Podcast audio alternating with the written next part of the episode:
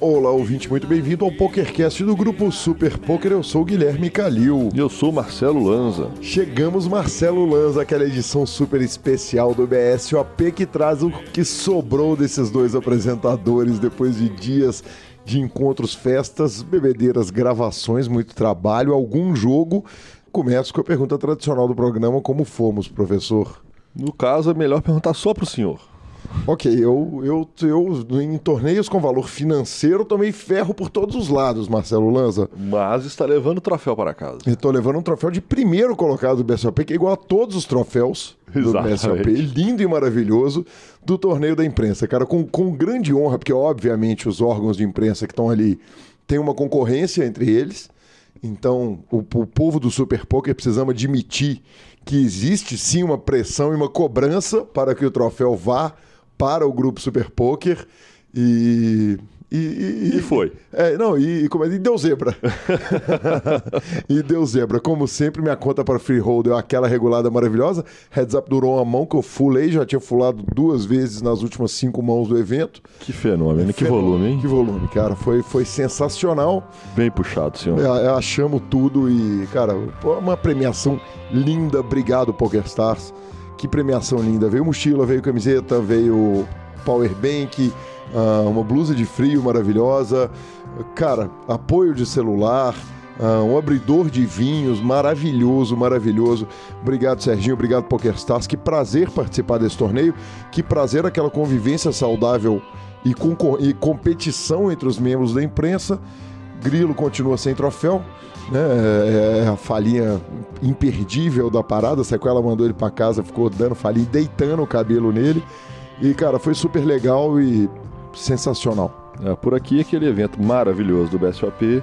É, coisa linda, garantidos explodindo, mesas lotadas. É, acho que todos os times de poker do Brasil estão aqui, as personalidades, todo mundo que tem alguma relação com o baralho está aqui no, no evento. Mas sentado na mesa com as cartas e as fichas não, não produziu, não, não, produziu, não produziu, né?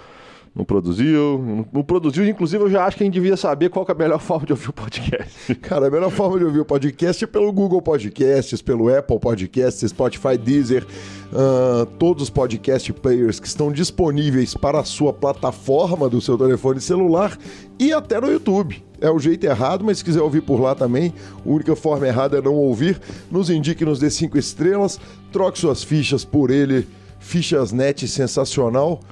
Perguntas, participações, sugestões, promoções e comentários. Nosso e-mail é pokercast.gruposuperpoker.com.br, o Instagram e Twitter, arroba Gui Calil e arroba Lanzamaia. Nosso telefone é 31 97518 9609. Temos aquele grupo sensacional do Telegram Teve Encontro, hein? Vamos contar daqui a pouquinho. E começamos o programa. Vamos sair um pouquinho do BSOP, falar tudo que temos para falar e depois voltamos pro BSOP. Funciona assim para você, professor? Do jeito que o senhor preferir, patrão. Então tá joia, cara. Em primeiro lugar, é o seguinte: tive lá no Sierra é, recentemente e preciso agradecer o carinho especial com que o meu amigo Diogo e o Marcelo me receberam lá. É, fui lá, fui, na verdade, tive emergência médica, né? O Sierra é do lado de um grande hospital de Belo Horizonte. Corri para lá, terminei, fui lá jogar um cast. Geleia estava narrando, aproveitei, entrei, é, fiz uma participação na narração. É, foi, foi agradável voltar para uma casa onde estive durante cinco anos. É, narrei com muito gosto, foi legal pra caramba.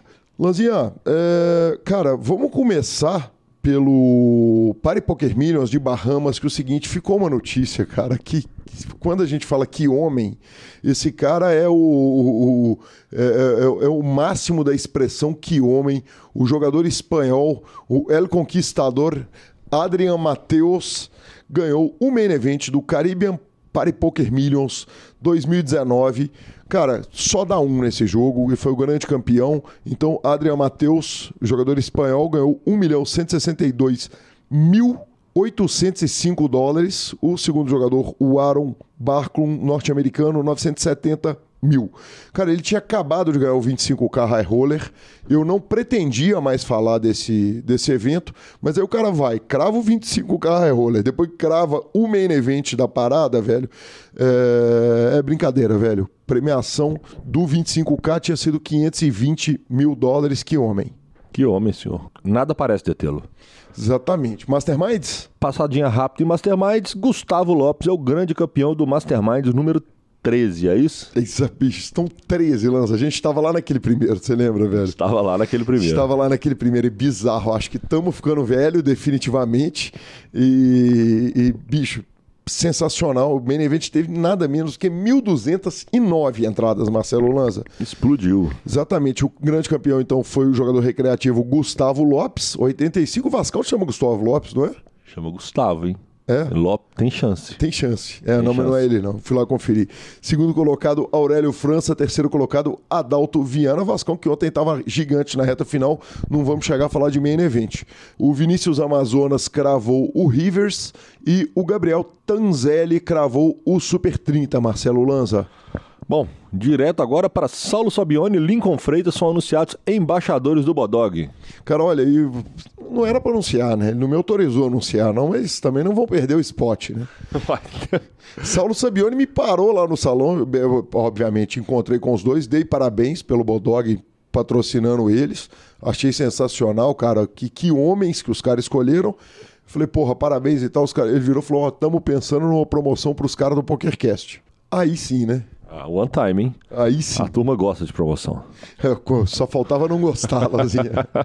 Chegamos ao, ao, ao, clímax, então? Chegamos a ele, cara. BSOP Millions, lindo, maravilhoso. É... Lanzinha, cara, não, não tem como não começar pelo choque na hora que a gente entra no salão, no Golden Hall do WTC, o World Trade Center aqui em São Paulo. Ele sempre impressiona, a gente acha que a gente vai chegar acostumado com ele e na hora que a gente chega, a gente toma o um choque igual, né? É impressionante igual a grandeza do evento. E, e esse ano, cara, a direção do BSOP virou o salão. Na verdade, eles viraram o ângulo, tiraram a mesa final ali do centro. O salão está com a impressão dele estar tá muito maior. Se não me engano, deve ter tido mais mesas. A Lara viria para esse programa. Nós ficamos, vão marcar, vão marcar, vão marcar. No último dia eu recebi uma mensagem, falei, cara, tive uma reunião, não tive como fazer a, a entrevista, então fica prometido aí para logo mais, talvez já no próximo programa a gente vai trocar uma palavra com a Lara do pós-BSOP do que que a, a, o que que deu de certo, o que que deu de errado, e já adianto que muito pouca coisa deu errado mas a beleza do evento ficou ainda. Eles conseguiram deixar o evento ainda mais bonito. É, esse ano teve espaço Kids. Eu passei no espaço Kids, eles falaram, ah, dá uma passadinha lá para você ver. Na hora que eu cheguei, o lugar era um parque de diversão, lá no quarto andar do WTC.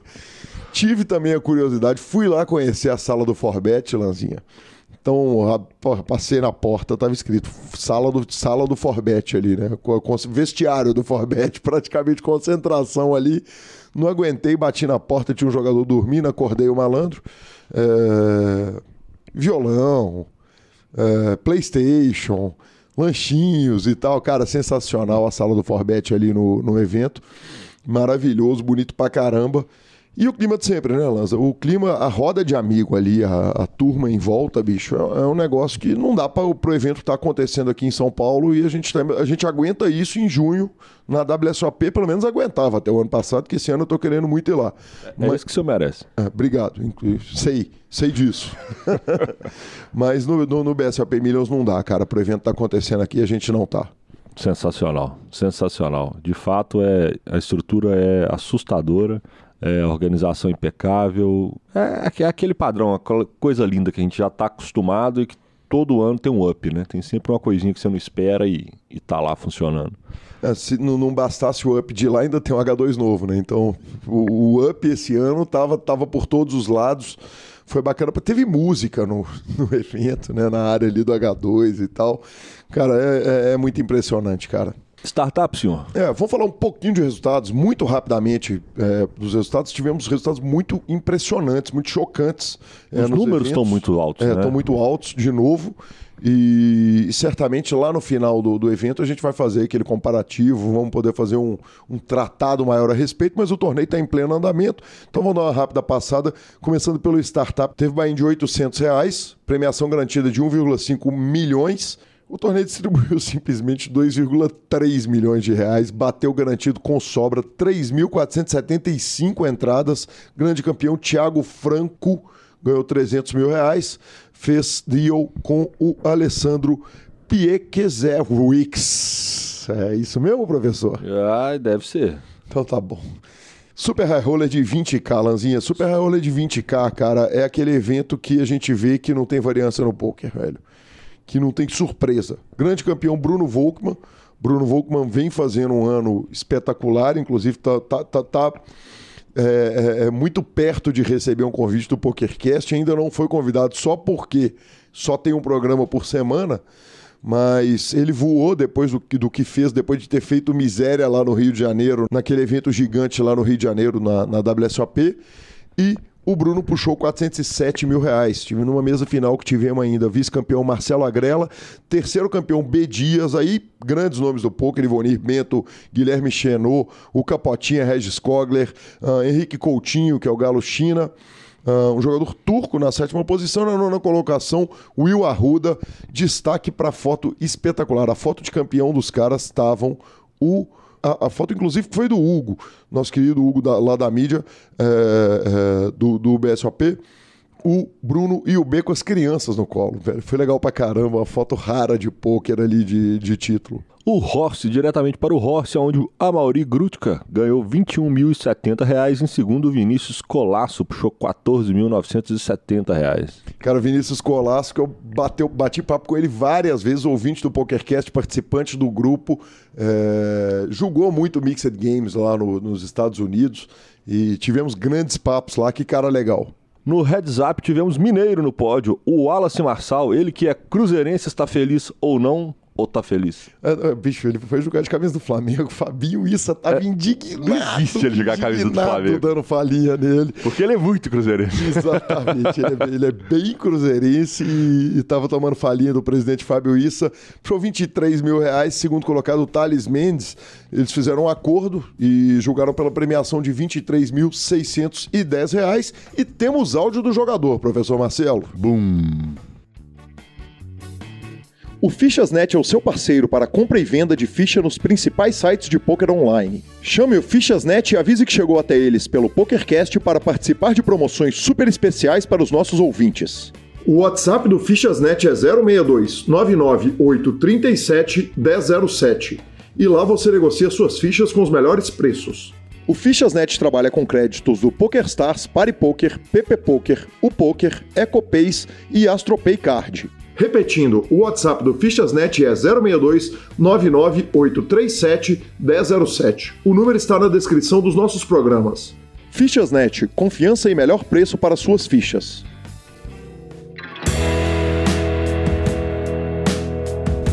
Com grande satisfação que recebo aqui o Wallace, meu amigo, o Wallace dali de, de Divinópolis, grande Pará de Minas. É, a falia a gente não pode perder, tá aqui ele é alcançado, contador das estrelas, e o Wallace que estava ali sentado comigo antes de eu entrar no torneio de 8 game, ele entrou no heads up, nós brincamos que os dois íamos cravar, deu a lógica, só um de nós cravou e evidentemente não fui eu. Parabéns, Wallace, conta pra mim, cara, são anos vindo ao Million, Millions e jogando e um torneio de heads up que é um torneio super especial, né? Ô Gui, que satisfação dar uma entrevista para você, viu? Quantos anos de amizade nós temos, quantos anos frequentando esse circuito e, e chegar e cravar um torneio de heads up no BSOP, BSOP Millions não tem preço, cara. Que satisfação. Antes do torneio nós sentamos, conversamos lá, você ainda me zoando da camisa. Eu acho que a camisa do Mengão deu sorte, né? Precisamos explicar que camisa, porque o programa é de áudio, né, cara? Eu falei, cara, nunca te vi tão mal vestido. O presidente Fábio Issa, ex-presidente da Federação Mineira, xingou porque conta a lenda que você é cruzeirense e jogou de camisa do Flamengo. Que história é essa? É, eu acho que eu sou. Não acho não, eu sou cruzeirense e flamenguista, né? Então hoje eu joguei camisa do Flamengo e deu mais sorte. Do Cruzeiro realmente não tá dando sorte esse ano, não.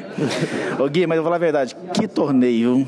Acho que deu tudo certo. Cheguei a ficar short várias vezes, mas acho que Deus falou assim: tem uma coisa boa para você no final e, e deu certo. Bacana demais, Wallace. Parabéns, cara. O torneio fica em boas mãos de um cara que estava lá no início da construção do poker no Brasil, em Minas Gerais, evidentemente, e no Brasil. E, cara, um grande orgulho de, de te ver puxando esse troféu e levando ele para Divinópolis. É verdade, Gui. Eu até me emocionei, cara. Emociono agora de novo, porque a gente sabe, né? Ganhar um troféu desse não tem preço, cara. São poucos que têm um troféu. E quantos anos eu já luto, luto, vou nos BSOPs da vida aí. E hoje Deus hum, né, nos abençoou e deixou esse troféu na, nas nossas mãos. Né? Eu acho que esse troféu não é só meu, é meus amigos, o Scooby estava comigo, você, o Fabinho, a turma toda da região, né, cara? O Calanguinho está lá no hotel agora dormindo. É, é uma galera aí que, né, e quer dedicar ele para minha filha, para Clara, para minha namorada Talita, minha, minha família, né? Pessoal que estão lá em Divinópolis me esperando e agora vão voltar com o troféu na mão. Beijo a todo mundo de Divinópolis. Uh, repetir a piada de Leonardo Cansado que está aqui, mas porra, que é isso, Divinópolis, grande cidade, um polo importante do poker mineiro com tanta gente incrível e cara, sensacional. Parabéns, obrigado. Obrigado, irmão. Uma satisfação estar com você e tomando uma agora e fazer essa resenha. Vamos que vamos. vamos que vamos, irmão. Sensacional, obrigado, Wallace. Legal pra caramba. No Pot Limit Omaha High Roller, uh, tivemos na tampa Paulo Rodrigues, 154 mil reais. Segundo lugar, Fábio Filomeni, do Uruguai. E na terceira colocação, Thiago, Thiago Grigoletti. Lanzinha, Omaha High Rollers, que torneio o senhor jogou esse torneio, inclusive, né? Vamos começar a enumerar os torneios que, a gente, que eu joguei até o momento, né? Porque senão a gente já teria falado uns três aí pra cima. Tirando o Super High Roller. Mas esse, mas esse foi, foi, satelitado, né, cara? Delícia total, né? Ganhar um satélite pra um torneio desse valor, né, velho? Uma estrutura absurda, 60 mil fichas, uma hora de blind, lembrando que o Omaha não tem ante, então é, é uma vida ali, tomar uns coolers gostosos e caímos duro. Acontece. Mas o torneio é maravilhoso. É, é, eu indico todo mundo que puder jogar, jogar o satélitezinho lá, é justo. A estrutura do satélite é boa. tipo, é, não, que, que torneio gostoso. E agora o torneio que o senhor jogou? É, exatamente. Falamos do seu ferro, agora vamos falar do meu ferro, né? Aliás, não que o senhor não tenha tido o ferro, vale, vale dizer o é, seguinte. Esse eu escapei. É, esse eu tinha reunião, eu escapei. É, vale dizer o seguinte: normalmente eu dou uma vendida para você ir pro cansado de uns 300 reais ali para cada um, para colaborar ali no Bahia, para regular a conta. O cansado veio, depois que eu perdi esse torneio, ele ainda estava aqui em São Paulo virou para mim e falou o seguinte: Porra, rasguei 150 reais investindo no senhor. Eu falei: Olha, normalmente você rasga 300. E, e esse foi 150 porque foi Black Friday. O torneio aconteceu exatamente no dia da Black Friday. Então os senhores economizaram uma nota. Mas quem arrumou uma nota, cara, foram dois ouvintes do PokerCast. Primeiro lugar, o senhor José da Costa Neto, também conhecido como Neto Gol que figuraça. E na segunda colocação, Maurício Paulino. Cara, que dois caras absolutamente espetaculares. Puxaram, respectivamente, R$ 37.800 o primeiro colocado, R$ 25.800 o segundo. Terceiro colocado, um grande jogador de, de Mixed Games, o Joshua Mountain, levou quase 20 mil reais. E, Lanzinha, temos o áudio dos malandros, né? Aí sim, né? A gente, como apresentador de PokerCast, tem. Não dá pra falar que a gente não torce. A nossa torcida é, obviamente, pro grupo do PokerCast, pros amigos que estão lá, que apoiam esse programa, que ouvem o programa, que tem carinho com o trabalho. E hoje eu tive o prazer de conhecer pessoalmente dois amigos. O Maurício eu já conhecia, já tinha trombado com ele muitas vezes, mas tive o prazer de conhecer o Neto Gol, que foi campeão do evento de 8 Game aqui. 37 mil reais mais rico e o, o Maurício 25 também arrumou. Que sonho, premiação maravilhosa. Em primeiro lugar, parabéns para os dois e, porra, que satisfação eu chegar naquela reta final, olhar no three-handed ali, os dois que falam português são gente do coração. Excelente. Queria mandar um abraço pra galera do, do PokerCast. A runada vem, viu? Quando, quando fala o nome, o bicho pega. E, e é isso. Queria agradecer a Deus Fiz minhas promessas, vou ter que pagar. Precisei algumas horas. Tentei jogar o fino, eu, jogo, eu, eu sei jogar esse jogo, tenho, tenho habilidade suficiente. Mas foi um torneio muito gostoso de jogar. É, como eu já tinha falado pro, pro Calil, chamar de Guilherme, coisa bem tio, mais tiozão ainda do que eu já tô. É, foi muito bom jogar, fiz amizade, tipo, a gente fumou junto umas, umas 10 vezes aí durante o torneio, saiu. Então, é, incentivar mais, melhorar um pouco a estrutura. O Dust 7 ainda aperta um pouco, a galera reclamou muito que eu ganhei muita, muita mão nesse Dust 7. Mas era onde estava a minha habilidade e aí eu tenho que jogar, né? Maurício, uma segunda colocação para o jogador que é recreativo, apesar de ser velha guarda do BSOP, quer dizer, você estava contando aqui que fez mesa da TV com, com Mike Matthewson em 2010 no BSOP 1000, é, aqui em São Paulo, um evento que me lembro bem, e, e poder chegar e ver um, um, um, torneio desse tamanho e chegar numa reta final de um torneio tão gostoso, conta pra gente a experiência um pouco. É, eu fiz o caminho de muita gente da velha guarda, né? Que começou no Texas Hold'em e a hora que a coisa foi tomando uma proporção e as mesas foram ficando menos divertidas, a gente vem aqui muito mais para se divertir do que qualquer coisa. E o Mixed Game traz isso, né? É, conversa o tempo inteiro, dá risada, os dealers são mais tranquilos, dá para dar uma falhinha aqui, outra ali. Então, assim, é uma diversão garantida. Eu tô mega feliz, assim, eu não tinha nenhum troféu do BSOP, eu tinha ficado já em quarto num 8 game, bolei o troféu. E é um field recheado de, de craque, né? Então você tem caras como o Yuri, o Akari, o Kleber, enfim, só tem estrela jogando e o Neto e chegar no, numa reta final aí com um torneio de, de tanta gente boa me deixa super feliz. Eu tô, apesar do vice, eu em nenhum momento fiquei triste. Eu tô mega feliz com o troféu e com o vice-campeonato. Que sensacional. Neto, você vinha comentando um negócio que é a impressão de todos nós que jogamos o 8 Game. É... O torneio é completamente diferente, né? O clima é diferente, a leveza do torneio. Conta pro ouvinte o que que, o que, que quem jogou o torneio de 8 Game pode viver que é diferente dos outros torneios. É, o recreativo vai ter muito mais chances de ganhar, até porque muitos dos profissionais não são tão bons.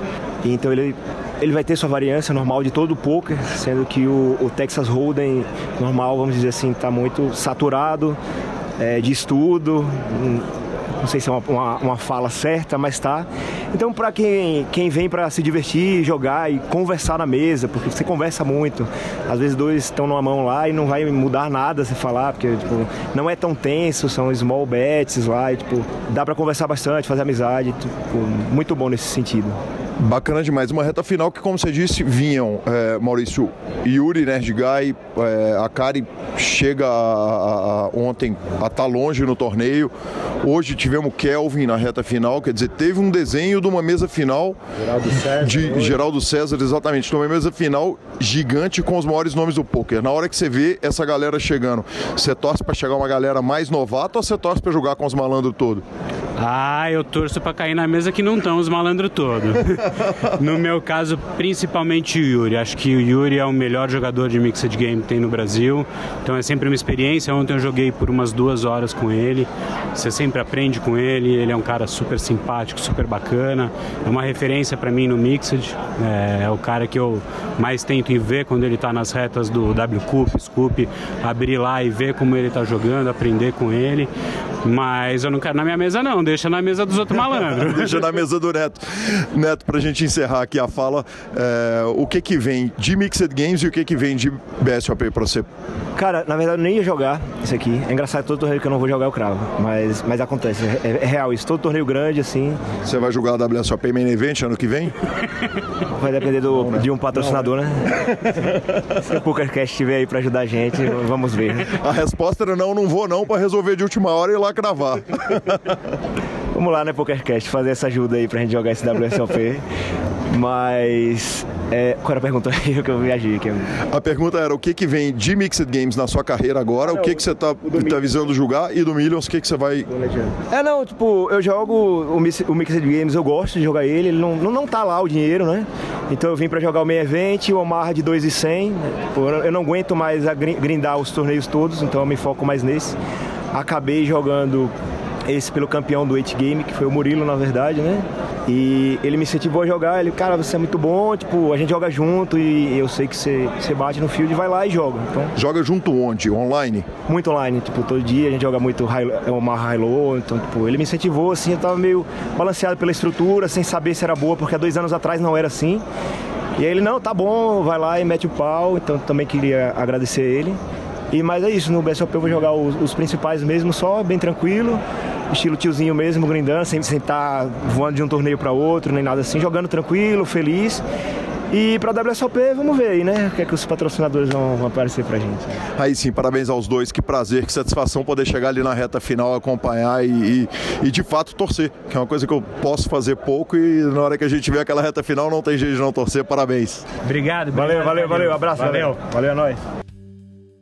Bum Que homens, que homens. Que homens, senhor. Que homens. É, muito comemorado pela galera lá no chat. Que farra. Depois o, o, o, Maurício ainda foi tomar uma com a gente. É, não. Do encontro do PokerCast tá pra frente. Ainda falaremos, né? Chegará o, o encontro do PokerCast. Foi legal pra caramba. Evento Leires, senhor. Evento Leires, cara. A campeã foi a mineira Renata Nebias. Uh, puxou 17 mil reais. E na segunda colocação Cara, lenda do poker nacional, né? Maria Mairink Maridu uh, puxou 13.395, a campeã levou 17.700 depois de um acordo. Eventos seniors. Lanzia, último evento que nós vamos dar notícia aqui. Ele, Paulo Goulart, 45 mil reais. Mandei a foto ali no grupo, cara. O cara parece um Lanza mais velho ali, né? Parece um Lanza, é aquela... Bem mais velho, né? Um pouco mais Não, velho. Bem tá mais louco. velho, né? Tá louco. E muito bem puxado. Primeiro torneio que ele joga no BSOP, já crava, arruma 45 mil reais, né, velho? Já, já, já free rola um monte de milhões aí pra frente. Verdade, verdade. Esses foram os resultados desse programa. Tem mais resultados pro programa que vem. Tá tendo High Roller, Six Max, tá tendo Omaha, tá tendo Main Event. Exatamente. Cara, você tá tão, tá tão bonitinho você falando main event agora. Toda Lanzinha. vez que eu tenho que falar isso, eu tenho que pensar, eu juro. Bicho, mas Eu deixa eu te falar, você tá falando bonitinho, tá fantástico. O Del Valle ainda erra, fala main event, não Mas sei ele o não tem alguém pra ficar corrigindo. Exatamente, Eu tenho, não, eu tenho alguns defeitos no português, Gabi fica me corrigindo alguns até eu conseguir consertar. E o senhor, no caso do Main Event. Que, que homem, velho. Ah, Lanzinha, encontro dos ouvintes, velho. Ele aconteceu. Ele aconteceu. Ele, ele, ele poderia ter dado problema, né? Ele não deu por muita, muita Por sorte. muito pouco, É. né? Um cabelinho. Cara, a, a história do encontro dos ouvintes foi o seguinte. Ele, ele, ele foi. O, o, o que brilhou ele foi a qualidade, não a quantidade. Era um domingo, tinha uma série de dificuldades. Depende do, do que você vai, vai, vai pegar pra falar. Pra né? falar de quantidade, se for quantidade de álcool, né, velho? É, ele foi pódio mundial, né? Certamente o dia que eu mais bebi no, do- em 2019 e possivelmente no último triênio. Mas enfim, cara, a verdade foi o seguinte: nós pegamos um domingo, que era o dia que não tinha, então muitos ouvintes falaram que não puderam ir porque estavam grindando. Ainda tinha um monte de gente jogando main event. Cara, teve o Maurício, que tinha sido vice-campeão do, do, do 8 Game, que foi pro torneio, foi, foi pro encontro no break. Ele pegou o break de jantar dele, foi lá, tomou uma cerveja com a gente e falou: bicho, eu só fazia questão de estar aqui com vocês. Mas foram Elvis, Rafa, Maurício, uma galera de Belo Horizonte, Falcone, eh, bicho, gente de, de, de, de- de Curitiba, Nordeste, Minas Gerais, quer dizer, Brasil inteiro, Paraná. Pita, Samu. Pita, fantástico, Samu. Bicho, caramba, é, abraço a todo mundo. O encontro aconteceu aqui na padaria Leiriense, que os caras estranharam que é uma padaria, uma padaria vende picanha, vende pizza. Aquilo na padaria, croissant, aquilo é, um, aquilo- aquilo é um fenômeno. Exatamente, tem, tem de tudo naquele lugar. E começamos ali às 6 horas da tarde, to- a tomar uma, uma da manhã. A uma da manhã, Lanzinha, é, Continuávamos a gente, tomando é, uma. A gente viu que estava na hora, talvez, de levantar e ir embora. Em vez de ir embora para casa, a gente foi para o salão do BSOP, onde nossos, nosso casal ídolo, Marcelo Lanzamar e Gabriela Belisário, estavam sentados com três garrafas de gin. Não, não. Não, senhor. Vocês trouxeram duas. Ah, então tá. Tá, então estavam sentados com uma, uma. É. garrafa de gin, foi solicitado que eu carregasse gelo, eu levei o gelo e, e dali, né, velho? ac- Acabou às 5 e meia da manhã com um corredor de polonês de fotos com celebridades em que tirei foto com Chris Moneymaker. Jesus, do back, de volta a 2010. Acaba logo 2019. Exatamente.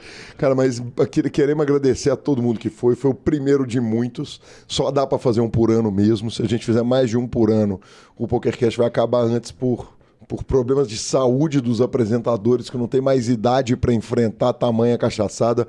Mas foi legal pra caramba. O único erro que cometemos, e vamos pedir ajuda dos ouvintes nos próximos encontros, é pra gente não voltar pro salão do BSOP. Exatamente. Para evitar problema, evitar demissão, evitar perda de patrocinadores e afins.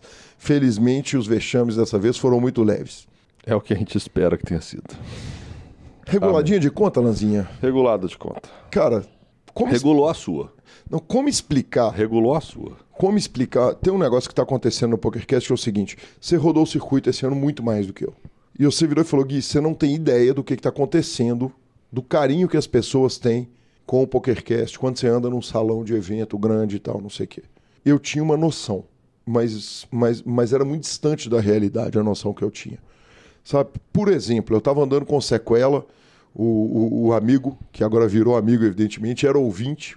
Quem é ouvinte é amigo. Mas o Luiz Bloomberg, cara, o nick Dimona 64, é, tava ali jogando um torneio, se não me engano, o torneio de seniors, hein? Ele para, vem, fala assim: você é o outro. Ele já tinha te conhecido de alguma forma. Exatamente. Cara, tu veio contar como é que a gente alegra a terça-feira, como é que ele fica puto quando sai depois do horário de trabalho dele, que ele já não vai mais enfrentar o trânsito, porque o rolê dele é o seguinte: termina, ele trabalha 45 minutos do, de casa, então ele baixa o programa, já começa a ouvir na própria terça-feira. E esse foi um caso específico desse carioca fantástico que eu encontrei lá. Mas o que a gente ouviu de testemunho carinhoso, o Igor e a Roniele, o Igor é jogador da Pocar, que tomaram uma com a gente um dia lá na Leiriense, e o Elvis, que foi lá com a gente no, no, no, nos postos de gasolina. Quer dizer, cara, é maravilhoso, foi maravilhoso, foi um carinho que, que, que a gente sabe que as pessoas têm com o trabalho, porque a gente recebe pelas redes sociais, mas ao vivo é diferente. Né? Então, muito obrigado a todo mundo. Tiago LHP10 mandou mensagem também falando que, uh, que, que, que, encontrou ou não encontrou lá, já, já, já tá tudo um pouco confuso a essa altura. Gui PSF, Grajaú, zona, zona Sul de São Paulo. Então, gente, abraço a todo mundo, obrigado pelo carinho, não temo como agradecer. E o amigo Ricardo, PDM, o primeiro dealer de Mauá. Eu sentei na mesa dele, ele virou para mim e falou: Você tinha um podcast lá em 2008, né? Falei, que peito do senhor. Nós estamos há 92 semanas no ar, no, no, no, Super Poker. Ele trouxe um pão de mel maravilhoso que a mãe dele faz, ele vende nos eventos. Ele é legal pra caramba, velho. E, e enfim, não, não tenho palavras para agradecer, Lanzinha.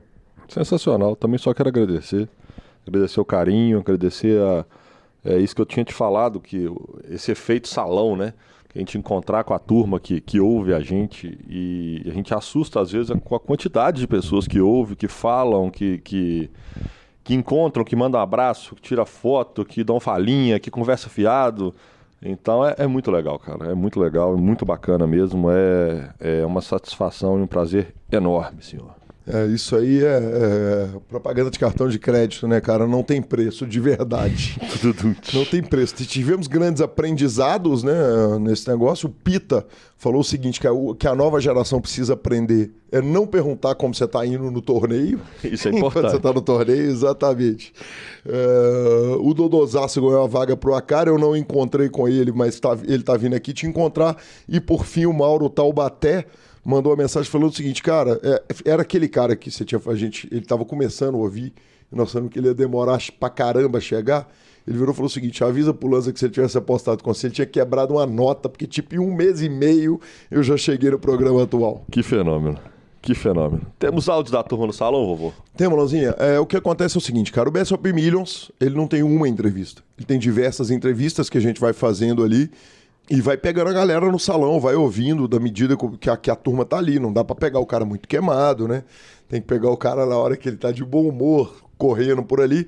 Mas ouvimos muita gente bacana, muita gente boa, jogadores fantásticos, gente que tá com projetos incríveis no poker, falinha e tal.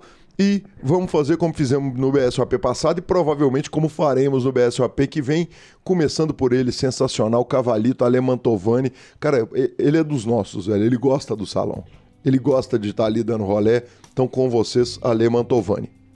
Estou aqui com a Ale Mantovani, o Cavalito, sensacional. Uma das entrevistas com melhor repercussão do PokerCast. Falamos, na verdade, começamos a conversa de meditação na mídia ali no formato podcast, que acabou trazendo tanta gente boa e, e a gente acabou abrindo uma porta ali para tanta gente poder avisar o seguinte: faço também, é isso que eu faço, meu método é esse, não concordo com o seu, faço do meu. E, e de uma entrevista que foi uma super repercussão, eu tenho muito carinho com ela. Como é que tá o BSOP? Como é que vem, vem vindo o ano? Cara, o BSOP Millions é muito gostoso, né, cara? Tipo, o BSOP Millions é aquele torneio que sempre vai ser bom. É, eu fiz dia 2 no Startup, fiquei TM, é, fiz reta do Mini Millions Freeze Out, caí em trigésimo. Agora eu tô engatado no meio event 1B, é, já arrumei umas fichas ali, então a, a etapa tá, tá indo bem. E, cara, é muito gostoso jogar isso, assim, tipo, num... BSOP, o Million especificamente é o melhor torneio que tem. Bacana demais. É, o, o, ano de 2020, de 2019, como é que foi? Uh, quer dizer, eu te sigo no Instagram, todo mundo te segue no Instagram e é uma vida fantástica, né? Torneios, torneios, torneios, viagens e tal. A gente vai fechando o ano de 2019 com a análise que você faz do ano que passou e do que, que vem pela frente. Cara, foi um ano de bastante aprendizado, assim. Foi o ano que eu me propus a subir os meus limites, né? É, era algo que as pessoas esperavam de mim quando eu tive meu resultado do WCUP, mas eu não me considerava pronto. E aí esse ano eu me considerei pronto para isso e fui jogar mais high stakes online mesmo. E passei por um período de, de adaptação, é, tive a maior downswing da minha carreira em é, dinheiro não em bains. E agora é, eu tô indo muito bem, assim, sabe? Tipo, eu consegui me adaptar a esses limites e tal. Tô numa downswing nesse momento, assim, mas, tipo, cara, eu tô muito feliz, assim. Porra, eu faço o que eu amo. É, todos os dias eu jogo os melhores do mundo. Tipo, é muito gostoso isso, sabe? Eu, eu tô muito feliz com, com a minha vida e com essas coisas. E com a oportunidade também de viajar e conhecer tantas cidades legais, conhecer todos os circuitos que eu queria conhecer, tipo, cara, essa vida é demais, né? Não tem, ah, não tenho do que reclamar, sabe? Você falou que precisou passar por uma fase de adaptação é, na carreira, quer dizer, onde que estava o problema para jogar contra aquele field? Quer dizer, era uma questão técnica, era de costume, havia um peso psicológico ali dos bains serem maiores, o que que houve? Pensa assim, ó, o pessoal que joga os high stakes, eles estão jogando há alguns anos.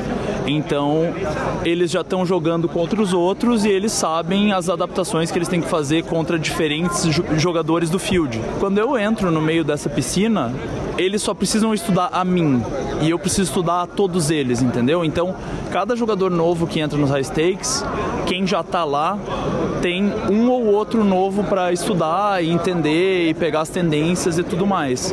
E o cara novo que entra lá, não, ele vai ter que conhecer e aprender todo mundo, sabe? Então tem essa adaptação assim.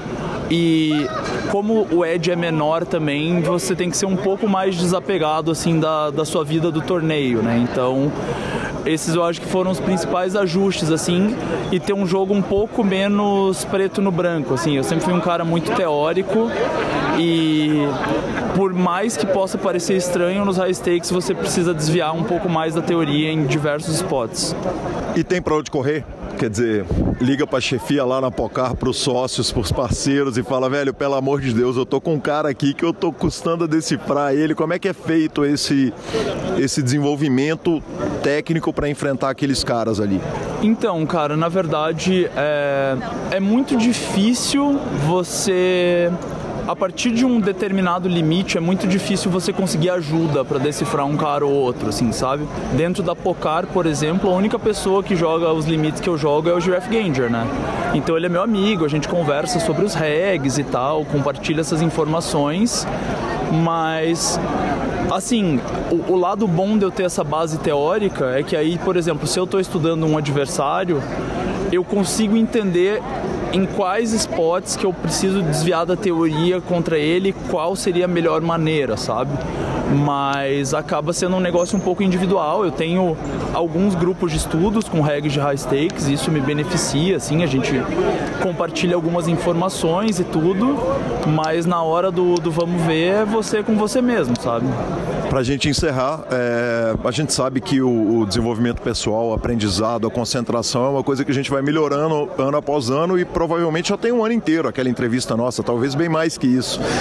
O que que melhorou? O que que se evoluiu do lado psicológico, de mindset, é, de hábitos, de coisas que você faz para se tornar um ser humano melhor, mais controlado, mais sábio?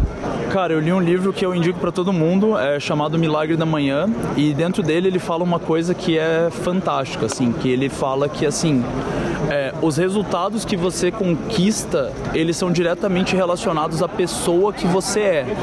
Então, quanto melhor pessoa, quanto melhor pessoa você torna, melhores os resultados que você tem.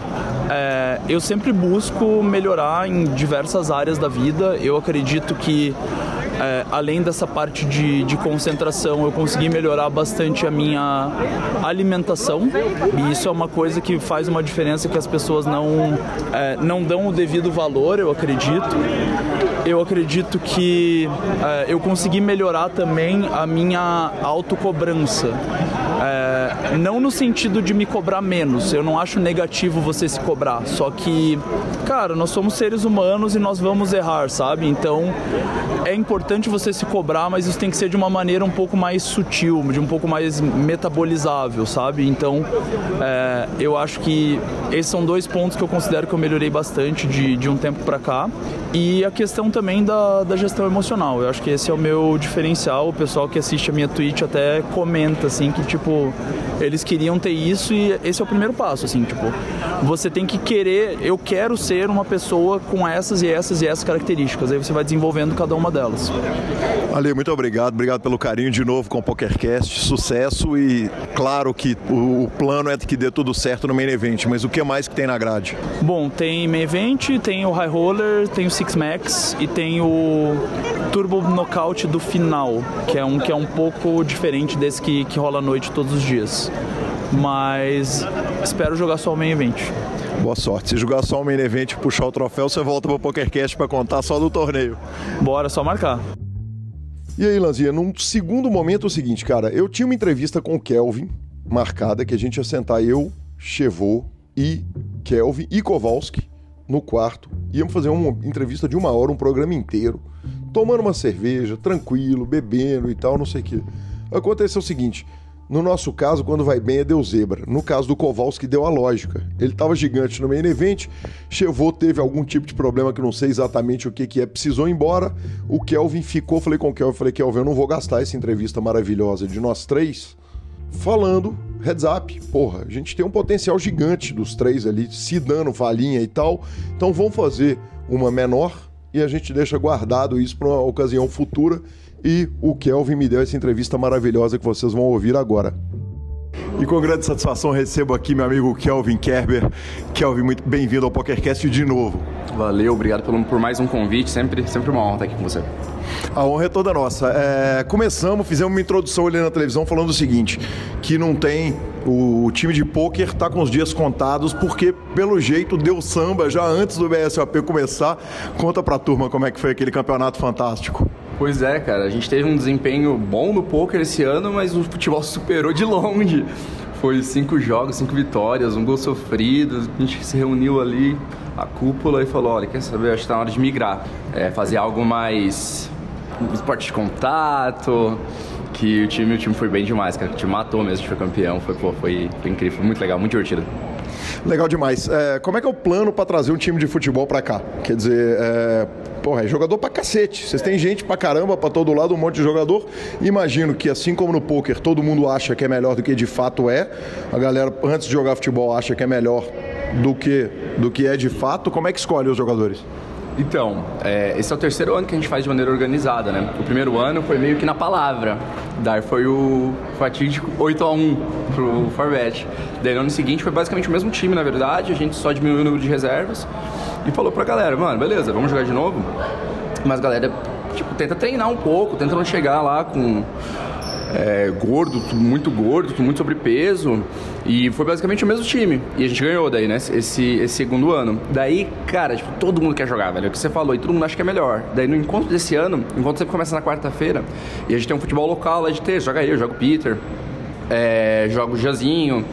Daí a gente falou, beleza, cheguem um dia antes e vamos fazer uma peneira aqui. Então a galera chegou um dia antes, a gente fez mais ou menos uma peneira lá, falou, ó, esse aqui é o zagueiro, esse aqui é o zagueiro, esse aqui vai jogar na frente, esse aqui vai jogar no meio. Fez isso. Organizou lá, tipo, 10 pessoas, 11 pessoas e, e viemos aqui com, tipo, toda uma preparação, né? Então dava pra ver que o nosso time era mais, um pouco mais organizado e a galera tava com muito sangue nos olhos, tá ligado? Porque a galera teve que, tipo é, realmente merecer estar no time. Então a galera teve que fazer por onde. Quer dizer, teve conferência de Shark Scope, foi analisado o volume de cada jogador, o ROI, etc., antes de escolher. Foi. E, inclusive, a gente já está adicionando no, né, no, formulário de inscrição do samba agora um vídeo que a pessoa tem que mandar ela jogando bola, né? Se... É o mínimo, né, inclusive? É, não precisa mais mandar hand history, mas tem, tem que fazer um vídeo fazendo embaixadinha, chutando pro gol, alguma coisa tem que fazer.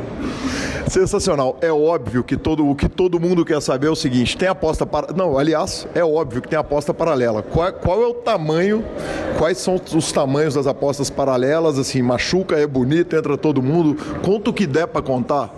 Esse ano, que foi, foram oito, oito equipes, a gente mudou o sistema, porque o custo para fazer o futebol acaba sendo bem alto, né? Tinha equipe lá de filmagem, tinha todo o espaço, é, churrasqueira, banda de pagode. Então, assim, foi realmente acaba sendo um custo bem elevado. O que, que a gente fez? A gente fez no formato de prize pool. Então a gente colocou, ah, o campeão não precisa pagar nada, o segundo paga um pouquinho, o terceiro paga um pouquinho, eliminado na primeira fase paga tipo uma baga. Então a gente deixou dessa maneira. Uma coisa que pegou, é, ano passado e ano retrasado, contra o Forbet, que tinha bet e tudo mais, foi que o jogo tava um pouco. Não sei se dá pra usar isso, mas competitivo demais, sabe? Começou a, a, a sair um pouco de faísca, a gente não queria isso. Afinal, a ideia lá é uma confraternização, né? Então, nesse formato de prize pool, acaba tendo um custo, acaba o campeão acaba se privilegiando de não ter que pagar nada e, e não cria essa, essa rivalidade tão acirrada ao ponto de, sei lá, machucar ou de alguém dar uma entrada mais forte ou, ou mesmo algum princípio de confusão. Então não tem ah, um caminhão de aposta paralela ou ser encostado ali no sketch e falar, oh, velho, ó, acho que tô melhor pra essa parada, hein? É, mas eles sabiam esse ano que a gente tava melhor, eles não iam colocar um centavo, a gente ia ter que dar 20 para 1, eu acho. Tem uma discrepância natural que são, é o tamanho dos times, né? Na verdade, tem time que tem 400 jogadores e tem time que, poxa, eu imagino que devia ter time ali que tem 20 jogadores. É, Uh, por exemplo, o samba, é porque a gente só vale o time principal, né? Então, assim, o samba tem cerca de 75 jogadores de principal, o Forbet eu não sei quantos temos, eu acredito como 90, 80, 90, alguma coisa assim. Uh, então, a gente não pode usar os 400, de fato. Os outros times, sim, acaba, acaba sendo é, tendo menos da, da onde colher, né? Da onde tirar. Mas, bom, enfim, é... teve time que se juntou, não tem muito que eu possa fazer aí, né? Acabo sendo privilegiado nesse aspecto de ser um time maior. E os outros times, tipo, dá, dá pra montar, cara. Acho que com 20 ali você tira 5 que joga. Não vai ganhar da gente, mas dá, dá pra competir. Inclusive o Guerreiros não é tão grande assim, né? Chegou na final e, tipo, foi um time que jogou muito bem. Bacana demais, Kelvin. É, o plano inicial era a gente juntar os três donos do time, fazer, mas deu bom, né? Aí o, o Cova arruma, tá, vem arrumando ali com a possibilidade de arrumar uma paçoca, um dinheiro que muda a vida de qualquer um menos dele, né? e a gente está fazendo a curta com a promessa de que faremos as três. E o clima era, vamos tomar uma, vamos fazer uma conversa de bar. Felizmente ontem nós tivemos a oportunidade, junto com a turma do Resenha, de fazer uma, uma parada e aí tiveram três grandes acontecimentos, que foram três grandes mãos que foram contadas, para, paradas que foram contadas. Eu queria que você contasse isso para o ouvinte, velho, porque o que nós rimos ontem não foi brincadeira, a começar pelo senhor argentino que te chamou lá em cima e nós não vamos poder fazer as caras e caretas para o público, mas a gente consegue fazer uma descrição acurada do que aconteceu. Cara, foi sensacional. Não acreditava no que estava acontecendo, velho. Você vai ter que me lembrar das outras, inclusive, que o estado ontem. é, então, tava jogando Super High Roller, né? Daí acabou o dia lá. Joguei, joguei com um, com um tio argentino ali, ele tinha bastante noção até. E daí o que acontece? Joguei com ele umas duas horas no final, acabou o dia, beleza? Daí o cara me chama assim, Kelvin. Daí, normalmente o cara, quando é, quando é assim, chama, o cara quer assim, tirar uma foto, conversar, trocar uma ideia. Ele, eu achei que fosse o caso dele também, né? Ele me chamou então. É, Kelvin, sabe a, a mão lá que você caiu em Barcelona? Eu fiquei pensando, né? Essa aqui tá falando da, do EPT mesmo? Daí eu falei, qual mão? Ela, do, do EPT Barcelona? Deu, ah, sim. O, a mão que eu tinha 98 Sutage dele. É, ele me chamou assim, Kelvin, por que blefar? Muito malo, Kelvin. Muito malo, blefe. Eu fiquei olhando pra ele, cara, fiquei sem reação, velho. Eu travei assim dele. O qual do cara, malo também. Mas teu blefe é muito malo. Vá mais tranquilo, vá mais tranquilo. Que sensacional, tá tomando conselho de jogo e de vida de tiozão argentino. Cara, eu não, eu não conseguia responder ele. Eu falei, tá, tipo, tá, tá, vou mais tranquilo, beleza, tchau, tchau, boa noite. Ficou por isso, cara. Mas eu fiquei espantado, nunca tinha acontecido isso comigo, tá legal? Me chamar de canto assim pra meio que dar uma cornetada no que eu fiz, que eu caí ainda. Em outro momento, a gente estava passando ali pelo corredor, um jogador do time, que evidentemente nós não vamos contar o nome dele, te para e fala assim: Você pode ouvir uma parada de um minuto? Você falou: Não, tô correndo. Eu, eu, eu, falei: Não, dá tempo, porra. Vamos ouvir quanto tempo que dura a parada? Um minuto. E ele vem te contar uma parada. Imagino que uma parada que deve ser super standard, alguém querer te contar uma mão, mas, mas, mas um, um, final eu queria que, primeiro, você contasse a mão e, segundo, fizesse análise de por que, que ele parou para te perguntar uma mão que talvez soe tão óbvia. Uhum. É, basicamente está no final do dia 2 ali do main event. Ele abre ele abre de middle position, ele tem cerca de 45 blinds, se não me engano. Daí tem um, um, um jogador novo na mesa, que, que tribeta ele do Big. Eu, pela descrição do jogador, eu acho que é o tio que me chamou para contar o negócio. Uhum. Eu acho que é esse tio ainda. Ele falou que é um senhor argentino, magro, de óculos. Eu falei, olha, e eu vi que esse cara tava grande no main event. Falei, esse pai é ele. Enfim, sei que ele abre, o cara tribeta 3x do Big. E ele tem par de rei, ele dá for bet, o cara dá insta show e ele paga, né? E é um asaço. Então, quer dizer, ele te chama para te contar uma parada absolutamente standard. E, e aí, por que a chamada? É, então, acho que um pouco tem a ver que, às vezes, algumas pessoas elas têm dificuldade. Primeiro, que quando a gente está. Acabou de acontecer algo, a gente está emo, é, emotivo, né? A gente tem mais dificuldade de raciocinar de maneira lógica. Isso é o grande mérito do, do jogador que é, consegue ser frio na tomada de grandes decisões, em retas finais. Ele acaba ganhando um edge muito grande, porque ele consegue de fato pensar sem ficar com medo de, ah, vou cair, não vou cair do torneio. Ele está pensando qual é a melhor jogada, e muitas vezes a melhor jogada é colocar um monte de ficha lá blefando, por exemplo. É, e o que rola aí muito é isso, né? O cara às vezes está procurando uma maneira que ele não precisasse cair daquela mão, sabe? O que de fato não é, não é legal jogar dessa maneira, né? Procurando como não cair, ou como perder menos, quando você tem uma mão muito forte. Tipo, quem tem uma mão muito forte joga pensando como perder menos, né? Quando você tem uma mão muito forte, você pensa, pô, como ganhar mais?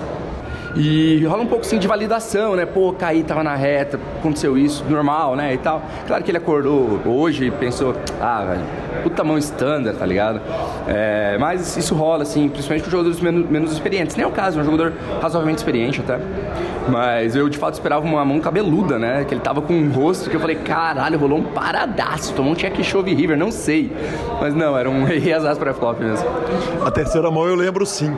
Eu tava custando aqui porque ontem não foi um dia de pouco álcool, né? Como, como um bom encontro meu, você, Pitão, Fera, Elvis, nosso ouvinte, uh, o Nescau do samba também. Não podia ter sido um dia de pouco álcool. Eu estava aqui tentando lembrar da mão e lembrei. Foram dois caras que vieram contar a mesma parada para você e eu queria que você dividisse isso com o mundo. Essa eu acho que foi a mais, a mais engraçada que eu já passei, velho. Sem brincadeira. Tô saindo, tô num break lá no BSOP Foz do Iguaçu. Daí, na saída do salão, um cara me chama assim, pá, conta a mão, conta a mão, conta a mão, e fala. Daí ele fala assim, pagou no River, né? E que o cara, pô, reclamou com ele, não sei o que. Daí ele conta a mão e fala assim, existe largar? Fala assim, né, mão, conta a mão, existe largar? Daí, pô, beleza, quando uma parada, né? Fui pro break, na volta do break, o outro cara me para, Kelvin, olha essa mão vai contar a mesma mão, exatamente igual flop, turn e river do sides. Porque normalmente quando o cara conta uma parada, o cara vai contar outra parada, cada um conta diferente, né? O cara conta exatamente a mesma parada e só termina. Você acredita que ele pagou? foi muito bom, velho. Foi épico. Um, um lado, você acredita que ele pagou e outro lado, tem como largar? Muito bom, cara, muito bom. Sensacional, esse que torna o poker maravilhoso. Kelvin, e o plano original era o seguinte: era avaliar o ano de 2018 do samba e falar do que que vem. 2018 não, perdão, 2018 já está mais do que avaliado e falar 2019 do samba e falar um pouco do, do 2020 do, do time. Como é que foi 2018, é, é, fechamento do ano, considerando o live, considerando o online, o, o, o, quando você olha para trás, o que que foi certo, o que que foi errado, como é que foi a análise do ano? Uh, cara, 2019 ele ficou um pouco abaixo de 2018, assim, mas diria que dentro do que a gente esperava, porque 2018 foi muito acima da curva. A gente realmente acha que foi. A gente rolou bem acima do, da variante normal. Então, é, esse ano foi um pouco abaixo, assim, cerca de 20, 15 a 20% abaixo.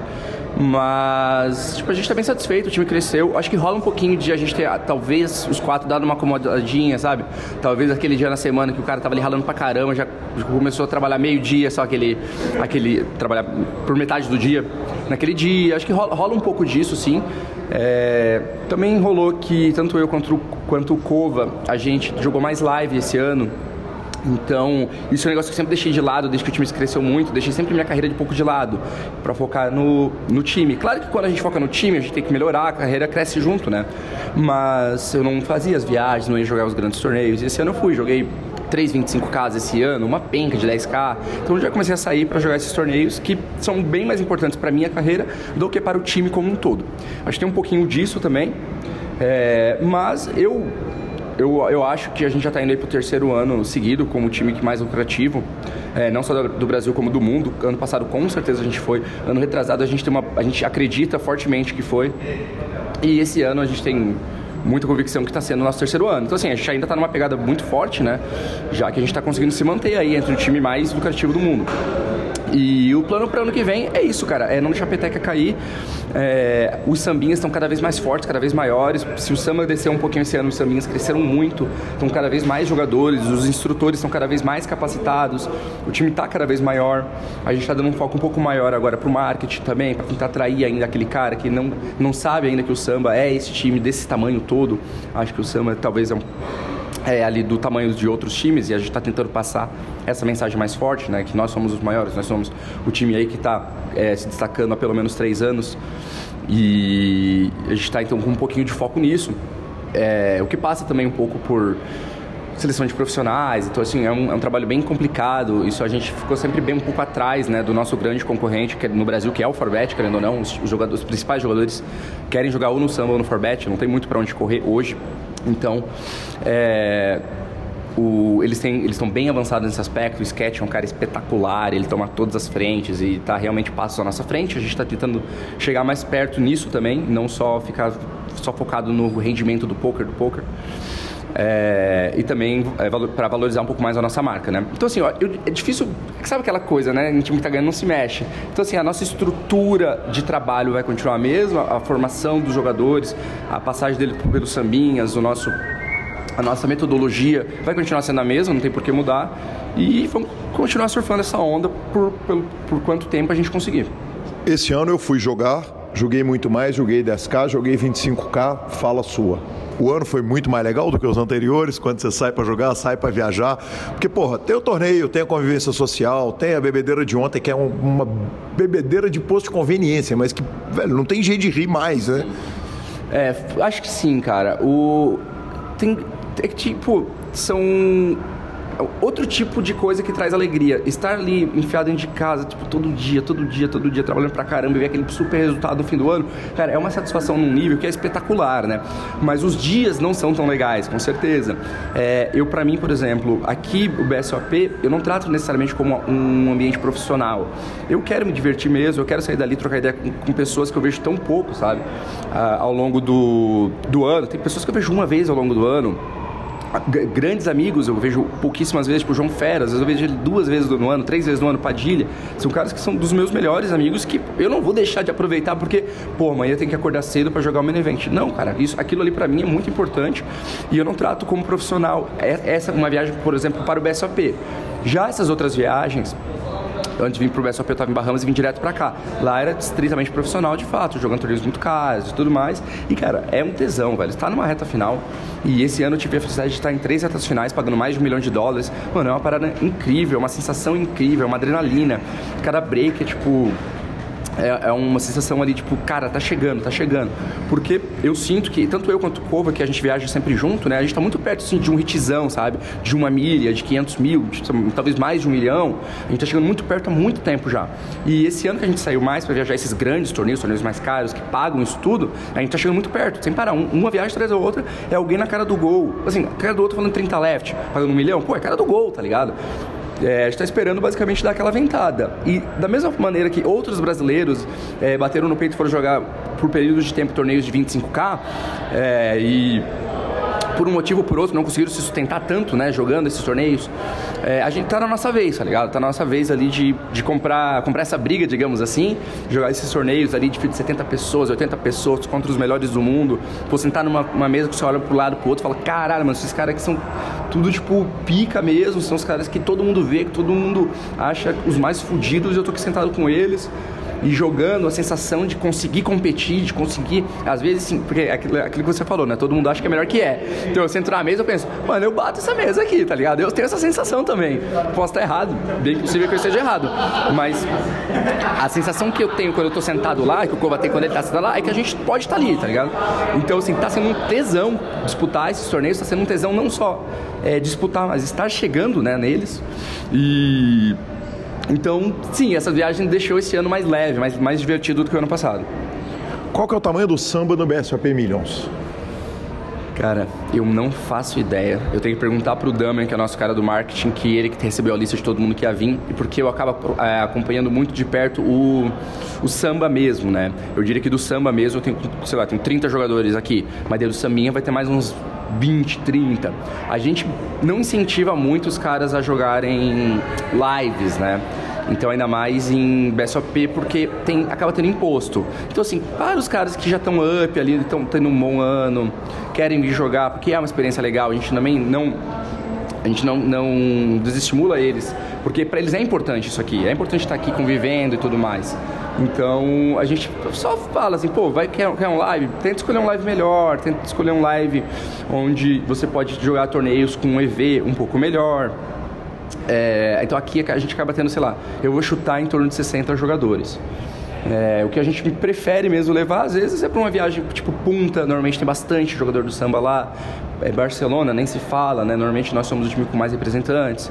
Então essas viagens são mais caras, de fato, né? Mas elas têm, acabam tendo um EV maior. Quando a gente pensa no. Querendo ou não, a gente é um time, a gente está querendo ganhar dinheiro, né?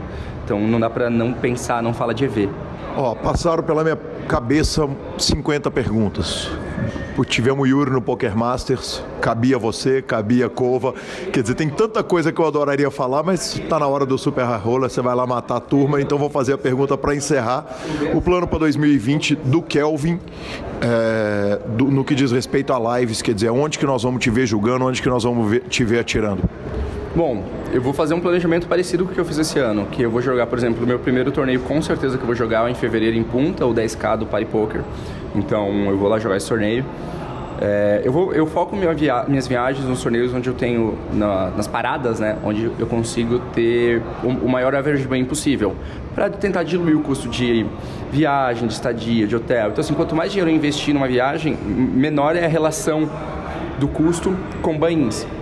Então, essa é uma viagem que com certeza eu vou fazer. Com certeza eu vou estar em Barcelona para jogar para estar jogando o PSPC, né, que vai ter de novo agora, um monte de Platinum PES aí sendo distribuído, então eu vou estar com certeza lá. É, Vegas, com certeza, para jogar o Main Event. E aí são, uma, vou procurar outros outros torneios pontuais. Uh, eu sei que tem o, o Party Poker de Vegas, que vai ser 10 milhões garantido também, vai ser um torneio gigantesco, com certeza vou estar. E daí nessas paradas é aquilo, né? Tipo, jogar definitivamente todos os torneios até 10 mil dólares e os bons 25k. E acho que vai ser cerca de seis viagens no ano, eu diria, provavelmente. Kelvin, obrigado pelo carinho, obrigado pela atenção de novo, cara legal pra caramba. E já fica pré-marcada a entrevista que nós vamos sentar e fazer a bebedeira e, e, falar as bobagens todas e fazer o PokerCast sem censura. Fechou, a gente começa depois de umas duas horas trocando ideia, aquecendo, bebendo uma, depois a gente começa a gravar e ver o que sai. Aí sim, vamos que vamos, obrigado. Que homem, hein, Marcelo Lanza. Fenômeno, ele é fenômeno. E ele é fenômeno mesmo, cara. E agora vocês vão ouvir o seguinte: o Super Poker abriu esse projeto maravilhoso do qual a Josi vai falar agora, que é um projeto de apostas esportivas. Então tem notícia, tem informação, tem promoção, tem bônus. E aí eu trago aquela senhora que nunca tinha dado uma entrevista no PokerCast, esposa de Ari Aguiar, ela fantástica, vem nos contar sobre o projeto de apostas esportivas do grupo Super Poker com vocês, Josi. Com grande prazer e satisfação que recebo aqui no PokerCast. Ninguém menos que ela, diretora do Super Poker, sócia do Super Poker, minha chefe, Josiane, esposa do lendário Ari Aguiar, foi muito citada, deve ter tido a conta regulada, porque foi muito citada no, no PokerCast do Ari, e é com grande prazer que eu a trago para o PokerCast para ela contar sobre o novo produto do Super Poker, que é o superjogos.bet. Josi, é, a gente olha para o Super, é, olha pro Super Poker, um site daquele tamanho e fala: caramba, os caras lançaram outro site, um projeto paralelo, não é nem a mesma coisa. Conta para o ouvinte o que, que é, o que que o, que está por trás do, do, do, projeto e o que está pela frente do projeto também, que já que ele é totalmente novo. Show de bola, Gui. Bom, primeiro para toda a audiência do PokerCast, né? A gente, o Super Poker, ele é a casa hospedeira desse PokerCast que para a gente é um projeto assim amado, querido, o melhor conteúdo de poker tradicional do Brasil, provavelmente, quiçá do mundo. Então, para a gente é uma honra hospedar o, o PokerCast com o Gui Calil e o Marcelo Lanza. Então, para toda a audiência do PokerCast, fica esse carinho nosso imenso e essa, essa honra que a gente tem. Bom, por que Super Poker? O Super Poker hoje ele é uma maior, maior autoridade que, que existe de conteúdo de poker em língua portuguesa do Brasil, da América Latina, e a gente já está pau a pau com os maiores portais de conteúdo de poker do mundo. Então, é, isso acontece por causa de alguns fatores que eles são assim, que não tem atalho. Então, são alguns fatores que nós fomos preenchendo e ticando ao longo dos anos que nos deram essa, essa autoridade gigantesca que nós temos hoje. Então, uma delas é o tempo mesmo, né? O tempo de existência do Super Poker no mercado. A gente está aí há quase 15 anos falando sobre poker nas mais diversas plataformas né, online e offline do Brasil. Então o mercado foi mudando muito e o Super Poker sempre esteve presente em praticamente todos os canais com a mudança na internet e no mundo. Então já são esses 15 anos e no seu DNA, que é um segundo fator que eu aponto como uma, uma questão de autoridade do Super Poker hoje, é o própria formação do seu DNA. Então, lá nos primórdios, né, Juliano Maezano, Victor Marques, Fábio Dozebra lançaram a semente desse projeto e ao longo dos anos a gente teve aí a junção entre Igor Federal e André Acari. Então, o Super Poker vem né, construindo relevância com um dos, dos, dois maiores assets do poker hoje no, no, Brasil e na América Latina.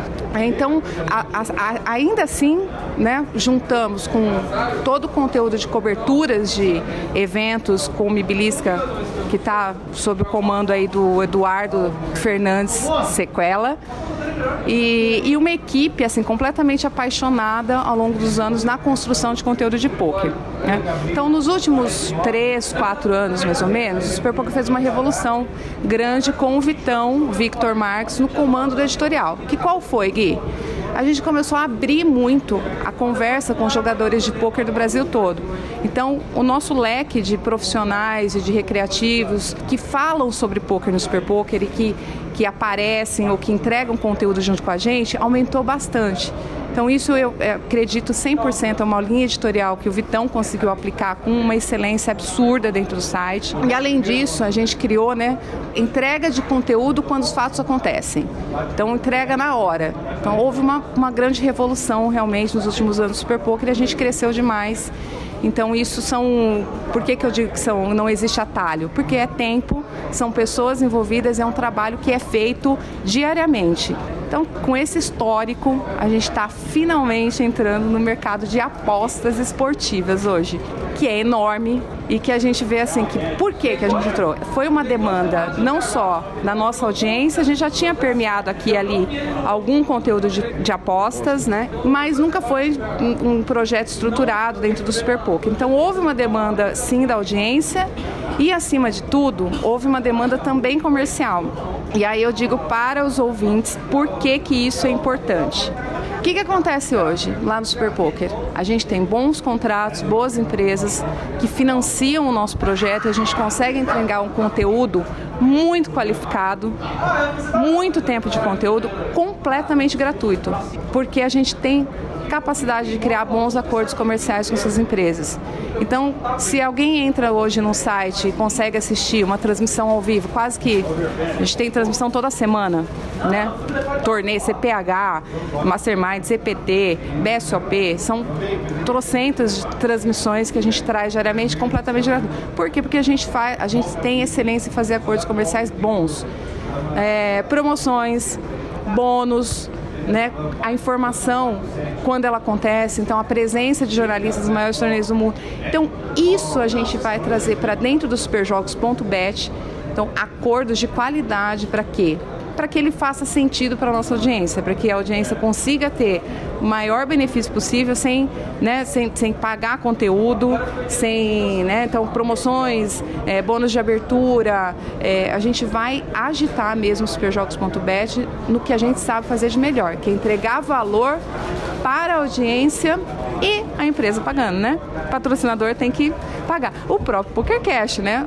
Conteúdo fenomenal, inteiramente gratuito, que as pessoas assistem religiosamente, semanalmente, mais de quantos, Gui? 100 programas? 92 agora. 92 programas.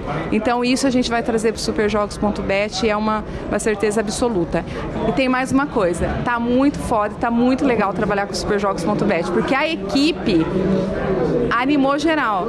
Então desde o TI, do design, então toda a equipe que está junto animou porque, meu, esporte, aposta, né? É bom demais. Então tá todo mundo felizão, amarradão e deu uma, a gente teve uma injeção de ânimo gigantesca. Óbvio que não podíamos dispensar a melhor equipe possível para cuidar desse conteúdo. O Victor Marx é o nosso editor-chefe, é a pessoa à frente de todo o conteúdo. Ele vai repetir a excelência de trabalho que ele desenvolveu no Super Poker no superjogos.bet. E aí a audiência pode perguntar: pô, mas será que eu posso confiar nessas dicas? Você confiaria numa dica do superjogos.bet que está começando agora? Pois é, essa era a pergunta. Inclusive, eu, eu, claro que eu confio, na, ainda mais vindo do Vitão, que é um dos maiores malandros de aposta esportiva. Em qual, qualquer jogo que já foi inventado, o Vitão bate o jogo. É, mas a pergunta era exatamente essa. Antes, é, me deixe te interromper para te perguntar o seguinte: vai ter conteúdo técnico? Porque eu vi o seguinte: tem notícia de clubes esportivos, tem notícias de esportes, vai ter também uma parte técnica ensinando a apostar. Quer dizer, o que que vem, o que que a pessoa pode esperar quando ela abre o superjogos.bet? Bom, primeiro a gente tem um guia para iniciar mesmo, então para apostadores iniciantes, para nossa querida audiência, amada audiência do Super Poker aprender os principais termos. Então pode entrar lá que tem um guia, um glossário, tal, com termos técnicos iniciais. E tem um guia para intermediário também. A gente está preparando o avançado. Eu já vi muitas pessoas aqui no salão do BSOP abrirem os super jogos e comparar com os principais sites de dicas ou tipsters que eles já seguem. E eles adoraram o que está lá dentro do superjogos.bet. Então eu faço um convite para você e para toda a audiência olhar e comparar com o conteúdo que vocês já consomem de apostas e ver o que está rolando ali. Vocês vão ter umas surpresas muito incríveis, as dicas que estão acontecendo dentro do Superjogos. Por quê? Porque a equipe é uma equipe diferente, obviamente, então são jornalistas diferentes. Né? Hoje nós temos jornalistas, um corpo que escreve sobre pôquer. Para escrever sobre bet é um outro enfoque, então são pessoas já de mercado, a gente está apostando, contra, contratamos já equipe de de, de, jornalistas para escreverem, falando do jogo com o um enfoque na aposta, nas principais dicas, as dicas mais quentes do jogo que está acontecendo no dia. Então faz esse teste abre lá, abre o que você está acostumando e vai comparando que eu tenho certeza que superjogos.bet vai arrasar. Bacana demais, Josi. É, o, o que, que você acha que, é, na hora que a gente atrai o jogador de poker, quer dizer, ele é um jogador que ele já tem uma experiência com jogos, ele já tem uma, uma, uma inteligência prática ali de entender como é que, é, que funciona uma aposta, o que, que é ver, quanto que é a expectativa de ganho de uma aposta. O foco é, das matérias que vocês vão colocar vai estar tá virado para o jogador de poker que quer apostar recreativamente ou para o jogador que quer virar um apostador e, e viver de aposta esportiva? Excelente pergunta. Nós passamos noites, em claro, discutindo exatamente esse tema, porque ele é a linha editorial que comanda o site. Então a nossa decisão foi inicialmente focar na diversão, você acompanhar os seus times do coração. Então as dicas estão bem focadas em como você pode se divertir através das apostas esportivas na internet. Só que isso não significa que os profissionais ou que o tema, né, como se profissionalizar ou como ganhar grana, faturar, lucrar, você não vai ser um, um outsider se você acompanhar o que está sendo dito para a parte de diversão. Porque ali estarão dicas também para você faturar de fato, ganhar uma grana. A gente não quer que ninguém fique perdendo dinheiro com apostas esportivas aqui. E se perder, que seja uma. Né, que seja para se divertir mesmo. Como no poker também existe essa na variância que a gente trata e as pessoas vêm aqui muitas vezes para se divertir e gastam uma grana e vão para casa e registram em outro. E registram online. Agora, Gui, e a gente também tem, tem visto pessoas do poker, jogadores do poker que tentaram se profissionalizar no poker e ralaram e não conseguiram. No, na, nas apostas. Profissionalizar nas apostas.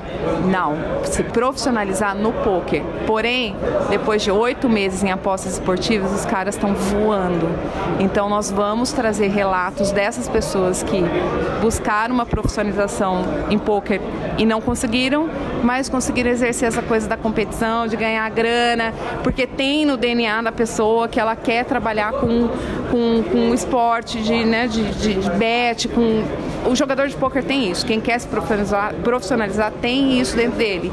Que ele não, não, não, se, não serve para outro mercado que não o mercado de sentar numa mesa, controlar o bankroll, ir para cima e construir a carreira dele. Então, para a Bet, a gente, a gente tem relatos de pessoas que conseguiram chegar nesse nível de adrenalina, estudo e ganho muito mais rápido do que no poker.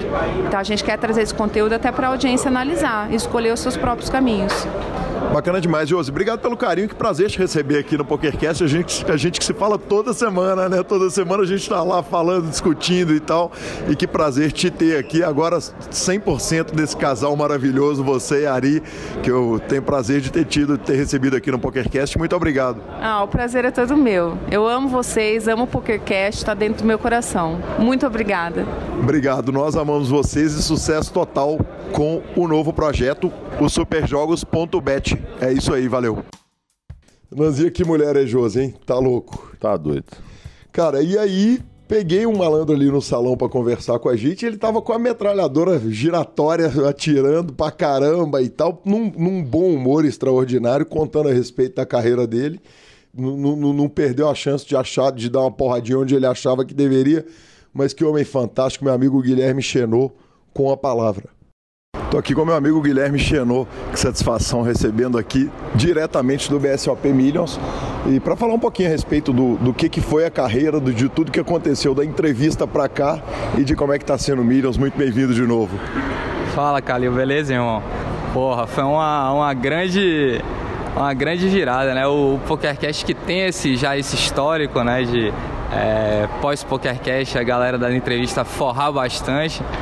É, no meu caso demorou um pouquinho, mas é, esse segundo semestre de 2019 foi realmente muito especial, né? Um, eu sempre brincava com meus amigos que eu não conhecia churrilho no poker, porque tipo, eu ganhava um, beleza, mas dava, sempre dava uma espaçada, nunca era tá, tá, tá, tá, tá, tá, na sequência.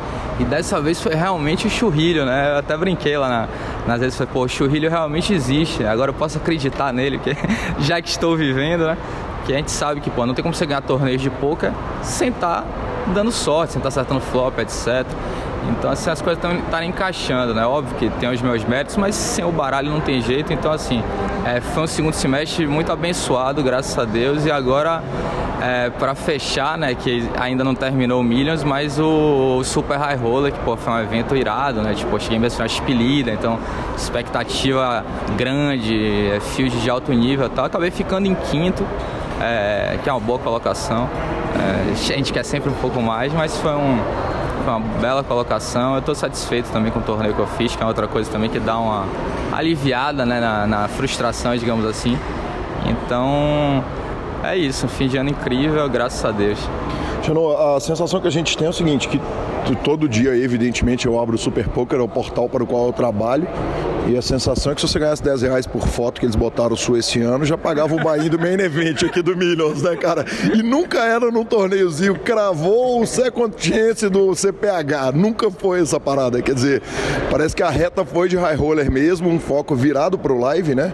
É, a sensação, pelo menos, que eu tive foi isso, quer dizer, você focou, escolheu uma reta e, e na hora que começou a bater, a sensação é, cara, enquanto eles não me pararem, eu também não vou parar, é isso o rolê? sem dúvida, sem dúvida teve isso, sem dúvida, porque é, assim, o, o jogo é muito de é, cíclico, né? Então assim, quando você está passando um bom momento, é uma, uma um, tipo, tipo assim, uma bola de neve do, do bem, né? Que as coisas acontecem ali tudo favorável, você começa a tomar decisões melhores, confiança aumenta, o baralho também parece que, porra, é, vem junto, né? E aí começa tudo a funcionar. Então, eu, eu esse ano, eu praticamente quitei o online, assim, tradicional, digamos assim, que é PokerStars, é, Paripoca, essas coisas. Tenho jogado um pouco de nada no Paripoca, mas PokerStars zero, acho que não tenho 100 torneios jogados esse ano no PokerStars, que é uma parada. Então, assim, eu, eu saí do meu normal ali, que era na faixa de 3 mil, 3 mil torneios por ano, que não é lá muita coisa, mas era o que eu fazia.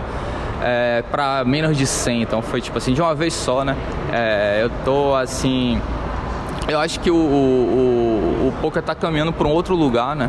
O PokerStars realmente fez de tudo para que os regs abandonassem e está acontecendo, né? É, gradativamente, é, cada vez mais. É, então assim, eu tenho dedicado, me dedicado mais aos aplicativos, tenho jogado mais cash game de five card, que é, que é o que está a bola da vez. É, então minha vida se assim, melhorou muito em qualidade de vida. Eu tô ganhando mais do que ganhava antes. Então, assim, tipo, eu ganhei muitos presentes assim da vida, digamos, em 2019 sem esperar. Porque não é, não estava nos planos, eu estava inclusive preocupado com o cenário, né? Porque a está bem difícil você jogar lá. É, os prazos estão horríveis, é cada vez mais reggae contra reggae, né? Muitos times atuando. É, então, assim, um cenário preocupante, né? Se a gente pensar que o gráfico do poker online ele só cai desde o Black Friday, né? São quase, são 10 anos quase. Então, se é um gráfico que só cai, ele não dá nenhum sinal de, de, de subir, é sempre algo que, que preocupa muito, né? E eu tava preocupado, mas eu resolvi, assim, o jeito que eu dei foi um jeito diferente. Eu falei, ó, oh, quer saber? É, eu vou tirar esse ano de... Vou dar uma parada aqui, vou ver, sim, ver se eu sinto alguma coisa, repensar e tal. E, e, aí fui mais para os lives, mas tipo assim, numa, numa, pegada realmente muito mais de lazer, não é, pensando em arrumar dinheiro, nada. Eu vou me divertir, vou jogar. E aí falei, pô, vou jogar os high roller, fiz mais curtos, é, é, um papo mais interessante na mesa, não deixa de ser. E nessa pegada acabou dando certo, passei um monte de evento que antes eu ficava me cobrando, não, mas tem que jogar, isso aqui não pode, não pode faltar. Esse ano eu fiz só o que eu quis, assim, eu, eu falei, pô, tô afim, vou. É, quase não vim jogar o meio evento ontem é, para passar pro dia 2. Joguei, dei dois, acabei dando dois tiros, não joguei flight de turbo nem nada, coisa que assim, em tese eu me sentiria obrigado a fazer. Mas Especialmente eu... tendo forrado na quinta colocação? Sim, sim. Exat, exatamente, porque o. É, assim, é natural, né? por meia vista do Milhos é uma coisa especial. Mas eu olhei assim e falei também, tipo assim, não tô nessa pegada, sabe? Não quero começar um novo na reta. Não, enfim, não, me não, não, não tô numa. Não foi um ano de me cobrar. Essa que é a parada. Cheiro, é uma pergunta que é natural, evidentemente. Quer dizer, você acabou de fazer uma mesa final que estavam o, o, o, Bruno, campeão do evento, Galo China, João Simão na reta final, ah, não sei se na mesa final, acho que não. Na, semi. na semifinal. Então, quer dizer, você está jogando contra uns caras que ah, o desenvolvimento técnico deles no ano de 2019 foi com base no online no poker, no momento mais difícil do poker online, difícil tecnicamente, no momento mais competitivo, não é nem difícil, é competitivo. Você tá com os caras que são os, os, os caras mais brilhantes, as mentes mais brilhantes do poker online, sentando para jogar com os caras, tendo um ano em que você botou o pé no freio. E evidentemente a gente ouve relato de uns Brinkane da vida falando o seguinte: eu fico uma semana sem jogar online e o meu desenvolvimento técnico eu sinto perda de ritmo de jogo e tal. Como que você vê isso e te incomodou de alguma forma isso? isso sempre me preocupou muito é, e me tornou até um pouco escravo do jogo também, né? Então, assim, é como eu falei, esse foi um ano que eu decidi, como eu não estava curtindo a pegada do, do, do, online, né? Tava me sentindo muito saturado, muitos anos ali em frente ao computador e tal, é, dentro de casa, né? Aí eu olhei assim e falei, vou dar, vou dar uma aliviada, é, até para eu me sentir, não, não me sentir escravo dessa parada, que isso sempre foi uma coisa que me preocupou muito, né? De eu não ser escravo da minha profissão, qualquer que seja ela. Uhum. E aí, eu, na medida que eu não me permito parar um pouco, porque vou me sentir um pouco defasado, é, esse caso aí que o Brinquinho citou, que é uma realidade, isso sempre me preocupou, eu também liguei o foda-se pra isso, falei, ah, vamos ver o que que dá, depois eu volto com outra pegada, porque do jeito que eu tô aqui, eu não tô é, em condições de dar o, sabe, de correr atrás, de é, dar o meu melhor. Então eu vou tirar um pouco o pé do freio e depois volto a dar o meu melhor. Então esse, esse era, era o plano. Vou dar uma descansada, não vou me cobrar esse ano. E aí, porra, a vida aí deu bom. né? Tipo, porra, não não realmente era, era, era muito improvável, né? Mas felizmente deu certo. Coisas que a gente não consegue explicar, né? Tinha tudo para dar errado, mas deu certo. Você falou a respeito, para a gente encerrar, você falou a respeito da, é, de que você fez um BSOP mais leve, menos flights, menos bains, menos, menos correria e tal. Mas de qualquer forma, você pegar uma quinta colocação na abertura e foi lá no comecinho do evento e olhar para a reta, abrir a reta e falou o seguinte: daqui para frente nós só vamos descontar imposto, porque porque já tá forrada, a reta já tá friolada. É uma delícia, né, meu amigo? Com certeza, pô, começar, começar ganhando é é sempre realmente especial, né? Você já, porra, vai levar dinheiro pra casa, né? Não tem jeito. O cheque que eu, dei, o cheque que eu deixei lá, eles vão ter que rasgar, não tem. Sensacional, obrigado, Xenô. Obrigado pela participação de novo. Valeu, irmão. É sempre um prazer conversar com você e precisando, tamo aí. Queria, só para finalizar, agradecer as mensagens que eu recebi, que foram muitas. Eu nem postei o que tava na mesa final nem nada, mas óbvio, né? Foi uma notícia que teve muita repercussão, então recebi muitas mensagens ainda, ainda assim. Então, obrigado aí pra galera que torce, que, pô, tem uma galera que torce de coração, que você até, tipo assim, dá emocionado. Você fala assim, pô, esse cara gosta de mim, o cara nem me conhece, o cara torce de verdade, né? Então, obrigado aí pra turma que tá na torcida, que é, é sempre importante e me comove. Que homem! Valeu, obrigado.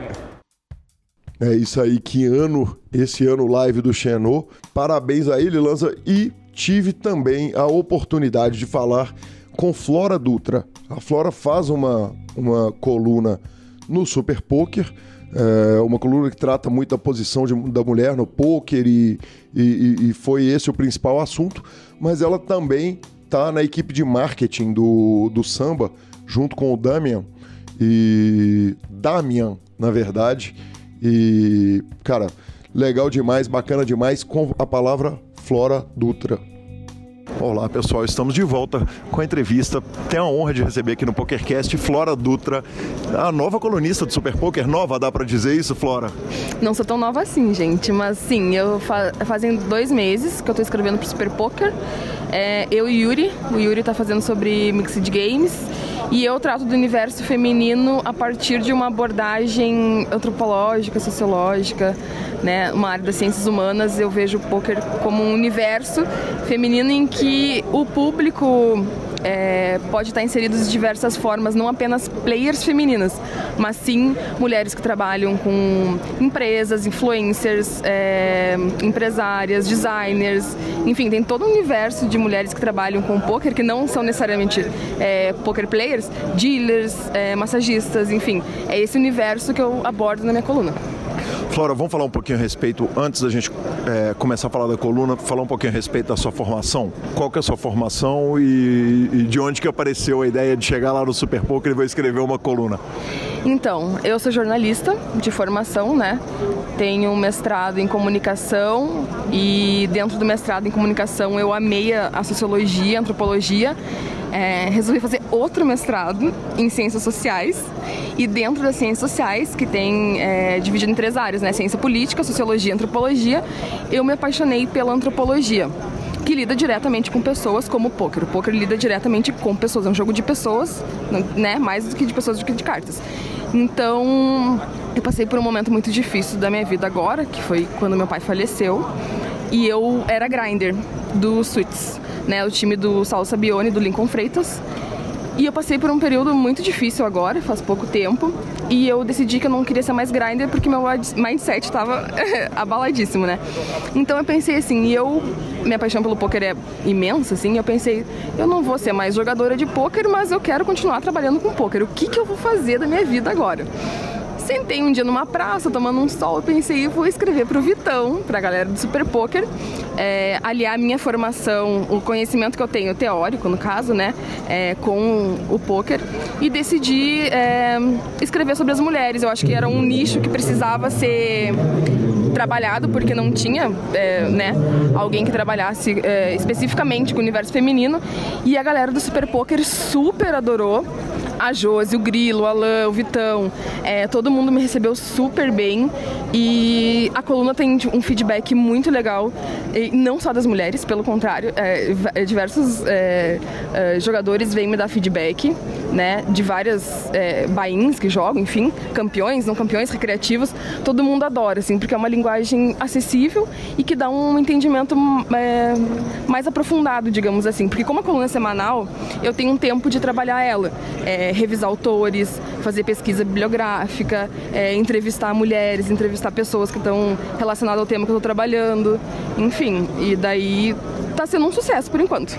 Bacana demais. Flora, é, um, um, dos temas que é muito constante, quer dizer, tem uma. A, a, coluna ela tem uma pega muito social, né? Uma pega de, de, de, inclusão e de questionamentos até ao capitalismo, que é uma coisa curiosa num universo em que poucas coisas é tão capitalista quando, quanto jogar um com o outro por dinheiro, né? Então é, ela traz questionamentos que são muito curiosos, entre eles a questão do papel da mulher no poker, da, da, das funções e tal. Eu queria que você falasse um pouco a respeito da impressão impressão que você tem? Quer dizer, há quanto tempo você está no poker? Eu, eu fui grinder um ano a fio, assim, ó. Eu era grinder, assim, tipo, demais, volumava muito. Mas antes disso, antes de entrar no Suits, eu fiz todo o dever de casa, digamos assim. Eu assisti todas as etapas do BSOP, eu assisti todas as etapas do WSOP, PCA, é, EPT, é, conversei com muitos jogadores é, da gringa, conversei com muitos jogadores brasileiros, é, fiz meu networking, né? E e daí me deu uma base para saber assim, será que eu ingresso no poker, será que não? Porque antes disso eu jogava Magic e antes do Magic eu jogava xadrez. Então, eu decidi que sim, que seria bom eu voltar, eu retornar, porque eu já comecei a jogar poker em 2010. Aí eu parei em função da faculdade, pós-graduação, viajei, voltei e eu decidi voltar. Depois que eu conheci a história do Saulo, enfim, foi um pouco parecida com a minha história, eu decidi ingressar no, no time. Agora que eu saí, eu estou produzindo conteúdo né? Não só para o super poker, mas para o samba também. Então é um mercado, digamos assim, que ele tem, é aberto para todas as pessoas, eu acho, que querem trabalhar com poker, tem espaço. Né? O poker está crescendo muito no Brasil, é, no mundo, em função também dessa globalização, acredito eu. Assim, né? O poker é um esporte que vai além de gênero e geração. Então, ele é para todos. Você falou que você entra no poker então em 2010, quer dizer, você passou um período no poker e agora nós estamos em 2019 virando para 2020. Praticamente são 10 anos de evolução, é, de, de, de, de, caminhada no poker. Eu queria que você fizesse uma análise do que, que era a posição, no, no, no, é, talvez posição seja a melhor palavra, a posição da, da, da mulher, o posicionamento da mulher dentro do mercado de poker em 2010 e como que você vê esse posicionamento hoje, quer dizer, em que que ele evoluiu e, e, e, quanto ele precisava evoluir, para onde que foi e como que veio essa melhora? Se veio, claro. Em 2010, quando eu joguei, eu jogava recreativamente, né? É, eu queria me profissionalizar na época, mas eu tinha terminado de me formar com 21 anos, enfim, não deu. Não existia mulheres né? Era, não existia. Eu não lembro de ter mulheres assim como referência naquela época. Hoje nós temos referências, né? Tipo, tanto no Brasil quanto fora. Tem a Aninha Freitas nos Estados Unidos. Aqui tem mulheres que trabalham é, muito em função é, de abrir o poker para o universo feminino, é, tem a Liga Paulista Feminina de Pôquer, tem o Pôquer Feminino, são grupos e redes que se formam e que elas estão articuladas, né? E eu acho que cada vez está crescendo mais. Eu ainda não consigo ver um, o 5% que diz, né? A mulher é 5% do field, mulher é 5% do field. Eu acredito que seja mais, né? Precisamos de dados atualizados, que eu ainda estou buscando, assim, mas eu acredito que está crescendo cada vez mais. É, a mulher, ela tem uma condição é, que às vezes tem barreiras, né? Tanto no jogo, eu acho que mais no jogo do que no mercado de trabalho. Eu acho que a gente vê por aqui, são mulheres que coordenam, que dirigem, que fazem, né, empresas, enfim. Mas eu acho que no jogo propriamente disso, na mesa de pôquer, eu acho que tem alguns tabus ainda, né? Tipo, enfim, eu entrevistei a cineasta americana Sandra Moore e ela fez uma experiência em Las Vegas que ela ficou um ano vestida de homem para entender o que, que os homens conversavam quando tinha mulheres na mesa. Foi muito divertida a experiência dela. E agora ela está gravando um filme é, com mulheres em Las Vegas, com jogadoras né, famosas, tipo Liv, a, a, a Kristen, enfim. É, e o que ela tem, o que ela, a análise dela, a conclusão que ela chegou assim os homens, quando vem, uma, quando vem uma mulher na mesa, eles tendem a ser mais agressivos, né? É, barrelando mais no flop, é, barrelando turn, assim, para tentar roubar a mão. Ela pegou técnicas, né? E insights, eu acho, de questão de gênero e ela aborda isso no trabalho dela, assim, no documentário que está saindo agora. Então, tem essas questões ainda, assim, eu acho que tem, tem que trabalhar, enfim, e trabalhar a inclusão da mulher eu acho super legal, assim, sabe? É, promover, fazer promoções, tentar trazer mulheres de, de outros esportes é, para o poker também, eu acho que seria interessante. Flora, uma coisa que você coloca é o seguinte, que é, um homem vê uma mulher na mesa, ele tende a ser mais agressivo, a barrelar mais, claro que não é agressivo com relação ao ser humano que está ali, é agressivo no jogo. É, é agressivo. Exatamente, ele vai, quer dizer, ele vai agredir mais, tentar ganhar mais as fichas dela e tal. Por outro lado, a gente está jogando com um jogo que, é, quando André Acari vai brincando ali com a gente da entrevista que, que vamos gravando, mas, é, por outro lado, a gente joga um jogo que é o seguinte, a primeira informação que você tem a respeito de qualquer pessoa que senta na sua mesa é o fenotipo, talvez ali, o é, quer dizer, a cara que a pessoa tem. Uhum. Se é um senhor, você vai julgar imediatamente tiozão. que ele é o tiozão, que ele é passivo, que ele vai te dar call antes, que ele não vai resistir à agressão, que quando ele te agredir ele tá gigante e tal. Por outro lado, quer dizer, entre esses estereótipos tem o menino de boné para trás e fone de ouvido, que é o menino que provavelmente que você vai supor que ele é agressivo até que ele te prove o contrário. E é natural que um jogador de pôquer, quando vê uma mulher, ele a coloque no estereótipo. Então, é, quer dizer, não é, não, não, não, chega a ser uma ofensa ou um não, preconceito, naturalmente. É a técnica, é, tight aggressive, é, o agressivo eu digo é, no post-flop. Isso é análise dessa, dessa, dessa, cineasta. dessa cineasta, né? É, ela tem uma pesquisa sobre isso, enfim, tem um livro e tal. É, ela pegou insights dela nas mesas, assim, e fez esse, esse livro, assim, que são uma, questões de gênero, assim, enfim. Mas tem estereótipos no poker, né? Tem o tiozão, tem o o cara que, que é tight, tem, né, que vai se, sendo descoberto ao longo da, da, partida, né, das rodadas, e enfim. repensado, inclusive. E repensado, sim, exato. Bacana demais. E aí você tá, é, é, e agora você está fazendo um trabalho com o samba, quer dizer, diretamente, eu queria que você contasse pra gente, tá vindo uma entrevista grande aí com os meninos do samba pro, pro PokerCast, provavelmente o programa que vem, não posso prometer bem, porque a gente não sabe como é que vai ser o, o andamento, mas conta pra gente um pouquinho a respeito do trabalho com o samba. Então, o trabalho com o samba foi o seguinte: o samba estava passando por uma reformulação de marketing e eu fiz uma matéria com as mulheres do samba. O samba tem mais de 15 jogadoras, né? É, o que é um número, o que é o, o, maior time do Brasil com o maior número de mulheres é o samba. Então a minha coluna fez uma, uma entrevista com essas, fiz entrevista com 10 jogadoras do samba e que teve uma grande repercussão. E daí o, o Damian, que é o assessor de marketing deles, gostou do meu trabalho e eu gostei do trabalho dele. E semanas depois ele me chamou para trabalhar e os meninos super aprovaram. E agora a gente está criando um projeto muito legal para 2020, que muita coisa vai acontecer para a comunidade do poker do Brasil através do samba. Então esperem que novidades surgirão. Bacana demais, Flora. Pra gente, a gente vai encerrando a nossa conversa. É, o que, que pode ser feito quando a Flora que é uma pessoa que tem uma preocupação social, uma preocupação política, uma preocupação é, é, é, com relação às, às, questões todas relacionadas à mulher no poker, o que, que pode ser feito de melhor no poker, na sua opinião? Quer dizer, se a gente puder pegar a Flora Dutra, a mais crítica de todas, e falar, cara, olha, o que tem que fazer é isso, isso e isso, e isso que poderia ser repensado ou refeito, o que, que você colocaria como os pontos principais? Eu acho que assim, eu acho que a comunidade inteira do poker é, existiu semana passada, eh, o mês passado, a Semana da Consciência Negra, e eu puxei um texto da Cara de 2013, onde ele questiona onde estão os negros no poker. Eu acho que não é só questão das mulheres, mas sim das minorias como um todo. A gente está aqui no salão do BSOP, quantos negros você vê aqui? Sim, pouquíssimos entende? Então, assim, são poucos negros, são poucas mulheres, são poucas é, pessoas trans. Eu acho que as minorias em si, elas têm que, têm que ser feito um trabalho de inclusão e não porque as pessoas não têm vontade ou não têm interesse. Eu acho que não. Eu acho que tem que ter pessoas que façam esse link. O poker é super aberto, as pessoas que trabalham com poker são fantásticas. Eu acho que qualquer coisa que. que não qualquer coisa, óbvio, mas tudo que for proposto para ser é, mais divulgado, mais trabalhado, eu acho que todo mundo aceita muito bem. É, o, expo, o poker é um esporte que tem pessoas. É, que pensam muito através do esporte, do bem-estar e de como vai, vai agregar isso pra, também para outras pessoas, assim. Então, a gente, eu tenho essa preocupação de, de ver essas minorias sendo integradas no poker brasileiro como um todo, assim.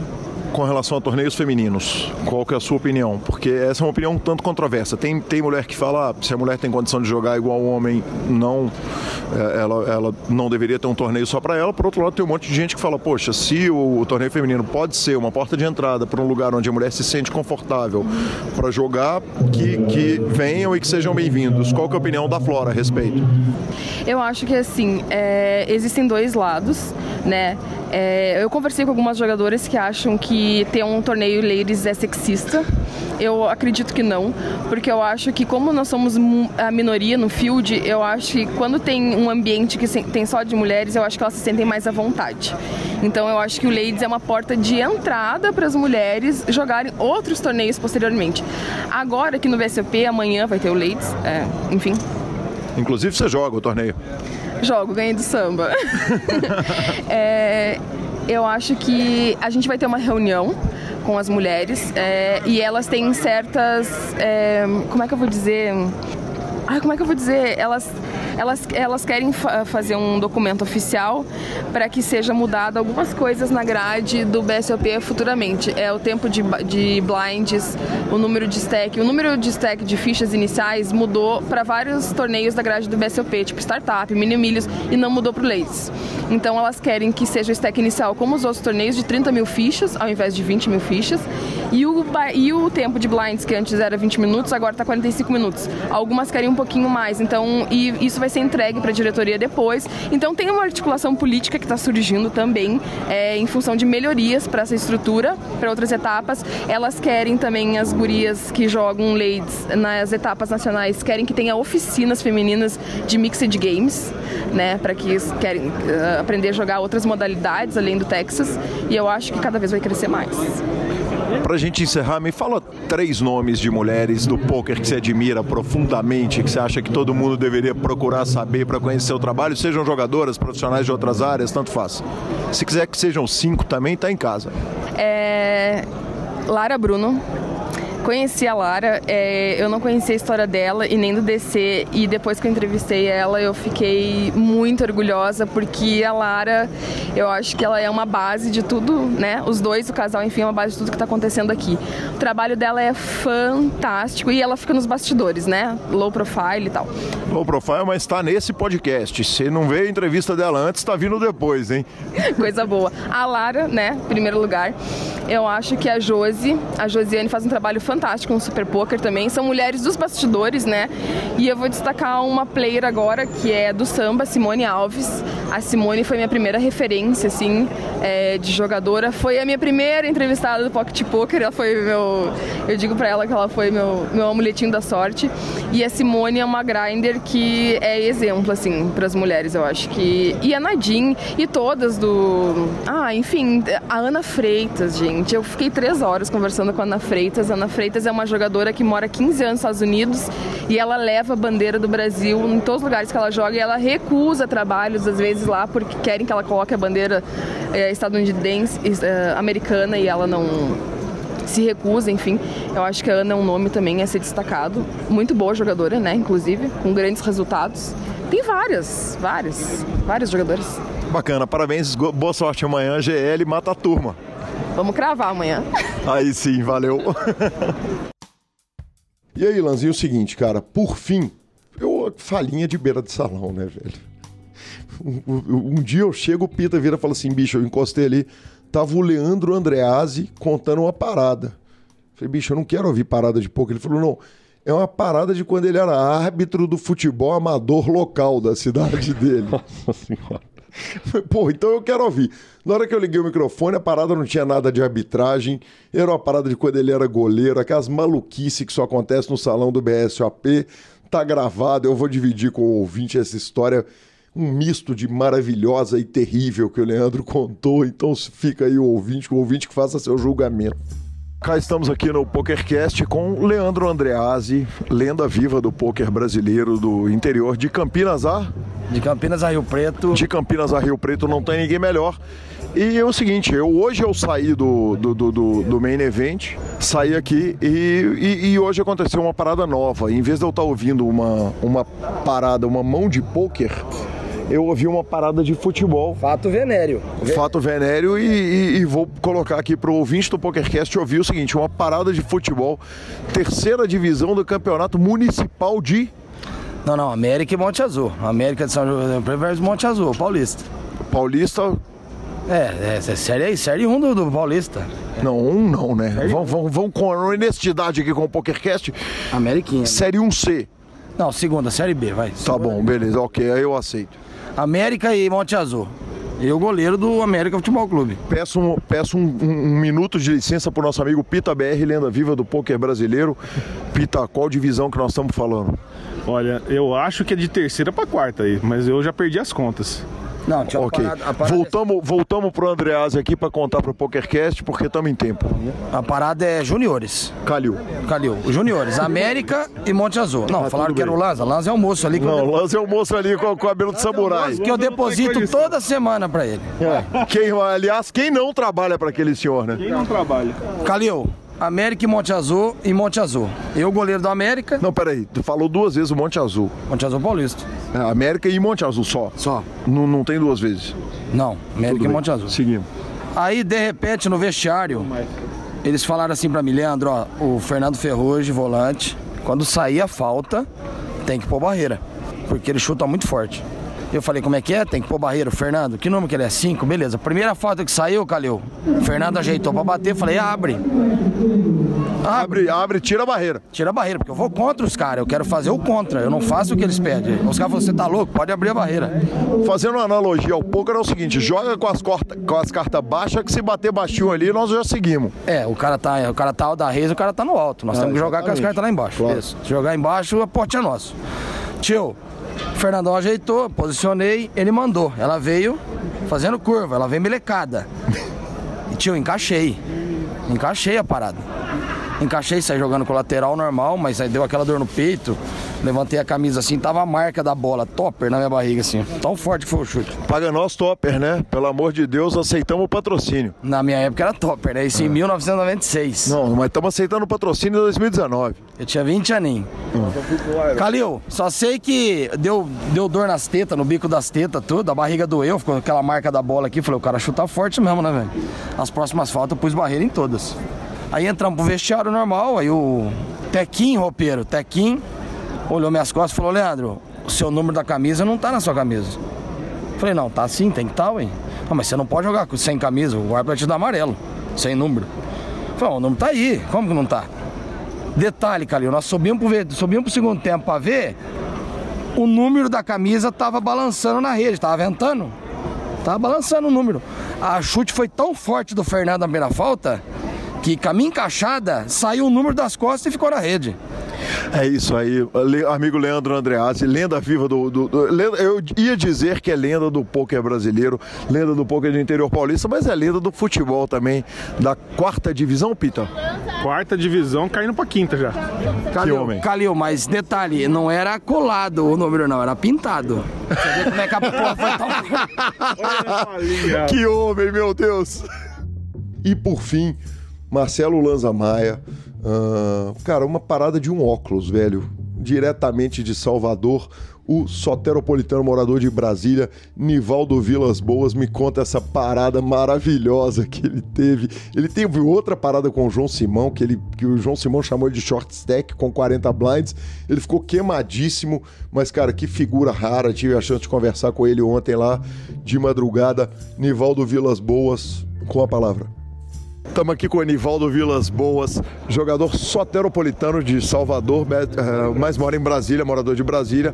Vai aqui contar uma parada que eu vou falar aqui com 12 anos de imprensa de pôquer, eu vi parada de tudo quanto é jeito, mas talvez a parada do Anivaldo seja total e absoluta novidade. Fui, fui convidado o seguinte, ele vai te contar a parada do óculos. Nivaldo, por favor, dá com você a palavra. Guilherme, acontece o seguinte. Guilherme, acontece o seguinte. Eu estava em Salvador, eu sou de Nazaré das Farinhas ali perto tal, e moro em Brasília já tem 40 anos. Aí jogo BSOP desde 2007 quando começou. E aconteceu uma parada comigo em Salvador, é impressionante. Eu meu óculos quebrou e eu tinha um óculos que tinha 5 graus a menos. Eu falei, pô, vou levar esse aqui, cara, pro BSOP. Já era um torneio, já estava no, no dia 2 lá e tava 2019 chipado. ou 2010? 2000 e. Foi agora 2019. 2019. Aí eu cheguei lá e tal, aí uma- tem um amigo meu em Brasília chamado Vascão, olhou pra mim, porra, cara, você trocou de óculos? Eu falei, não, Vascão é a lenda, Vascão. a lenda Vascão, Ah, meu amigo, é, Vascão, Vascão de Brasília, Vascão, Gustavo Lopes. Porra, Anivaldo, Nick Brown, meu nome de. Por que é que você trocou de óculos? Não, cara, meu óculos quebrou, mas eu botei um óculos de velhinho aqui, essa porra vai dar sorte. Ele falou, rapaz, na Bahia tem que ter cuidado. Aí eu falei, porra, vai dar sorte essa porra. Lá pelas tantas, no torneio grande lá, aí flopa três cartas de. de, de, de, de- três cartas de copas. E eu tenho duas de copas. Aí eu falei, porra, tô rico. Tô nuts, rico.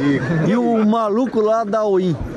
Quando o cara dá win, aí eu instacol, aí bate nada, aí eu levanto e falo assim, porra, ganhei, tá? agora eu tô 200 blights. Agora é só segurar. agora Aí é só segurar. Aí de repente, pô, aí. Todo mundo olhando. Eu tô vendo as, as minhas fichas indo pro cara e eu, que porra é essa, meu amigo? Aí um cara do meu lado falou assim. Rapaz, tem uma de ouro ali no meio, porra. Eu acho que o teu óculos te ferrou. Eu falei, puta que pariu. Aí eu fui eliminado, velho. Deve ser pego essa porra por causa do meu óculos que quebrou. É brincadeira, velho. Sensacional, Nivaldo Vilas Boas, bacana demais. Muito obrigado pela participação, valeu. E fim das entrevistas, Marcelo Lanza Maia, ranking do BSOP parcial, quer dizer, já tem um desenho que é o seguinte, campeão brasileiro já temos, né? Provavelmente. Marcelo Mesquil. É, exatamente, é, aparentemente... De- desde janeiro, quase. Exatamente. Já, fiel.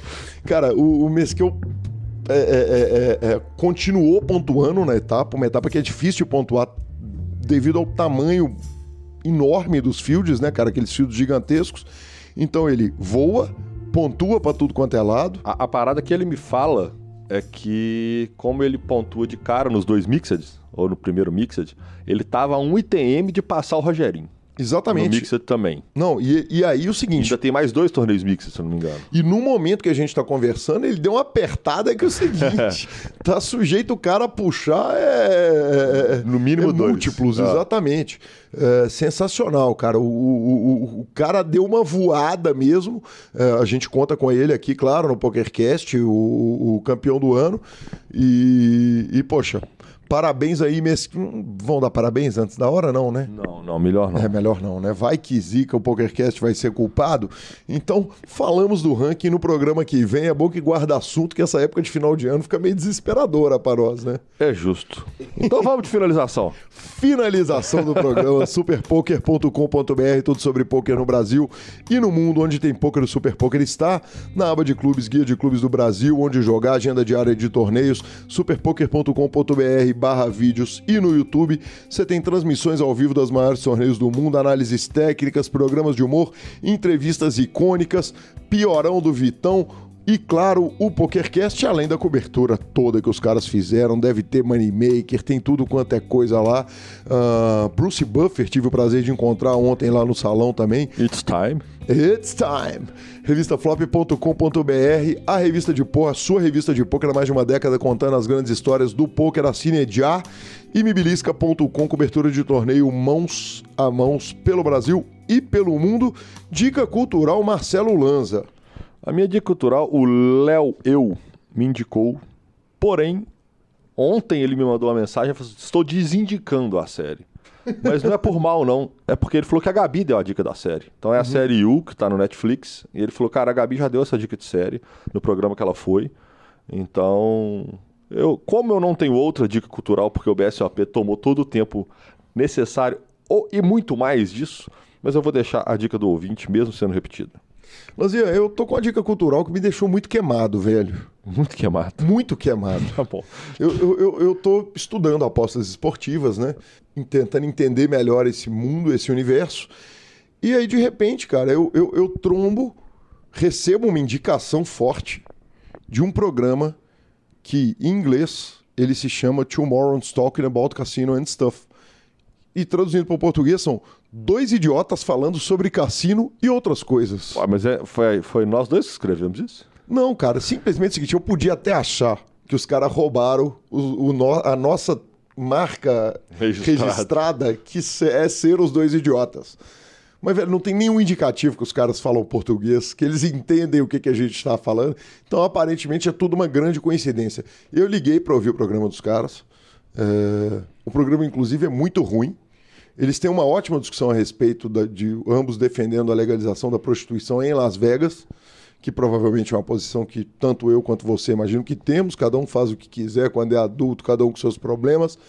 Mas o programa dos caras é bem ruinzinho, mas, mas enfim, não tinha como não lembrar na hora que eu, que eu, que eu tropeço num podcast que chama Dois Idiotas Falando sobre Cassino. Só faltava ser sobre pôquer, a gente ia, a gente ia buscar nossos direitos autorais. Exatamente. Bora.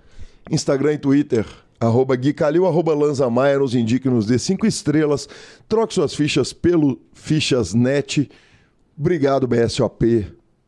O que, o que resta de Guilherme Calil tá voltando para casa agora, nesse minuto, indo para o aeroporto. E Marcelo Lanza ainda tem pelo menos mais dois dias aqui de salão nesse evento maravilhoso. Parabéns, que evento fantástico, que evento maravilhoso. Cara, sem palavras, não tem como não estar aqui nesse evento. Já está anunciado, ano que vem tem Brasília, ano que vem tem São Paulo, obviamente o Millions, o Millions vai estar lá e muito mais coisa para ser anunciada ao longo do ano. A edição desse programa fantástico foi do querido Rodolfo Vidal, tá nos salvando enquanto o Vini Oliver. Aliás, velho, Vini Oliver não consegui me encontrar com ele. Eu Eu cheguei, vi, eu vi, eu tive com ele. cheguei com os presentes, estou indo embora com os presentes. Não tem problema, mandaremos para ele. Mandaremos para ele por Sedex, tranquilo. Grande abraço aí, obrigado Rodolfo por nos salvar aí nesse momento. Valeu, muito obrigado, obrigado equipe de imprensa, obrigado equipe inteira do BSOP, nos recebeu com o maior carinho, valeu. Valeu, moçada, sequela e turma toda, sempre aquele carinho enorme que a gente que tem com a gente. Valeu, ouvintes. Valeu a todo mundo que encontrou com a gente no salão, que mandou um abraço, que fez um comentário. É importante que vocês mexam com a gente pra gente saber quem é, porque muitas vezes a gente só recebe uma mensagem, ou tá num grupo, a gente não, não consegue ver as pessoas, né? Apesar Então- dos caras só conhecerem a gente na hora que a gente abre a, a gente boca, fala, né? velho? Mas então, a gente não falar, esse não é conhece. o problema, que a gente tá sempre falando com alguém no salão. Então, Exatamente. é, valeu, valeu a todo mundo, grande abraço, até o próximo. Valeu.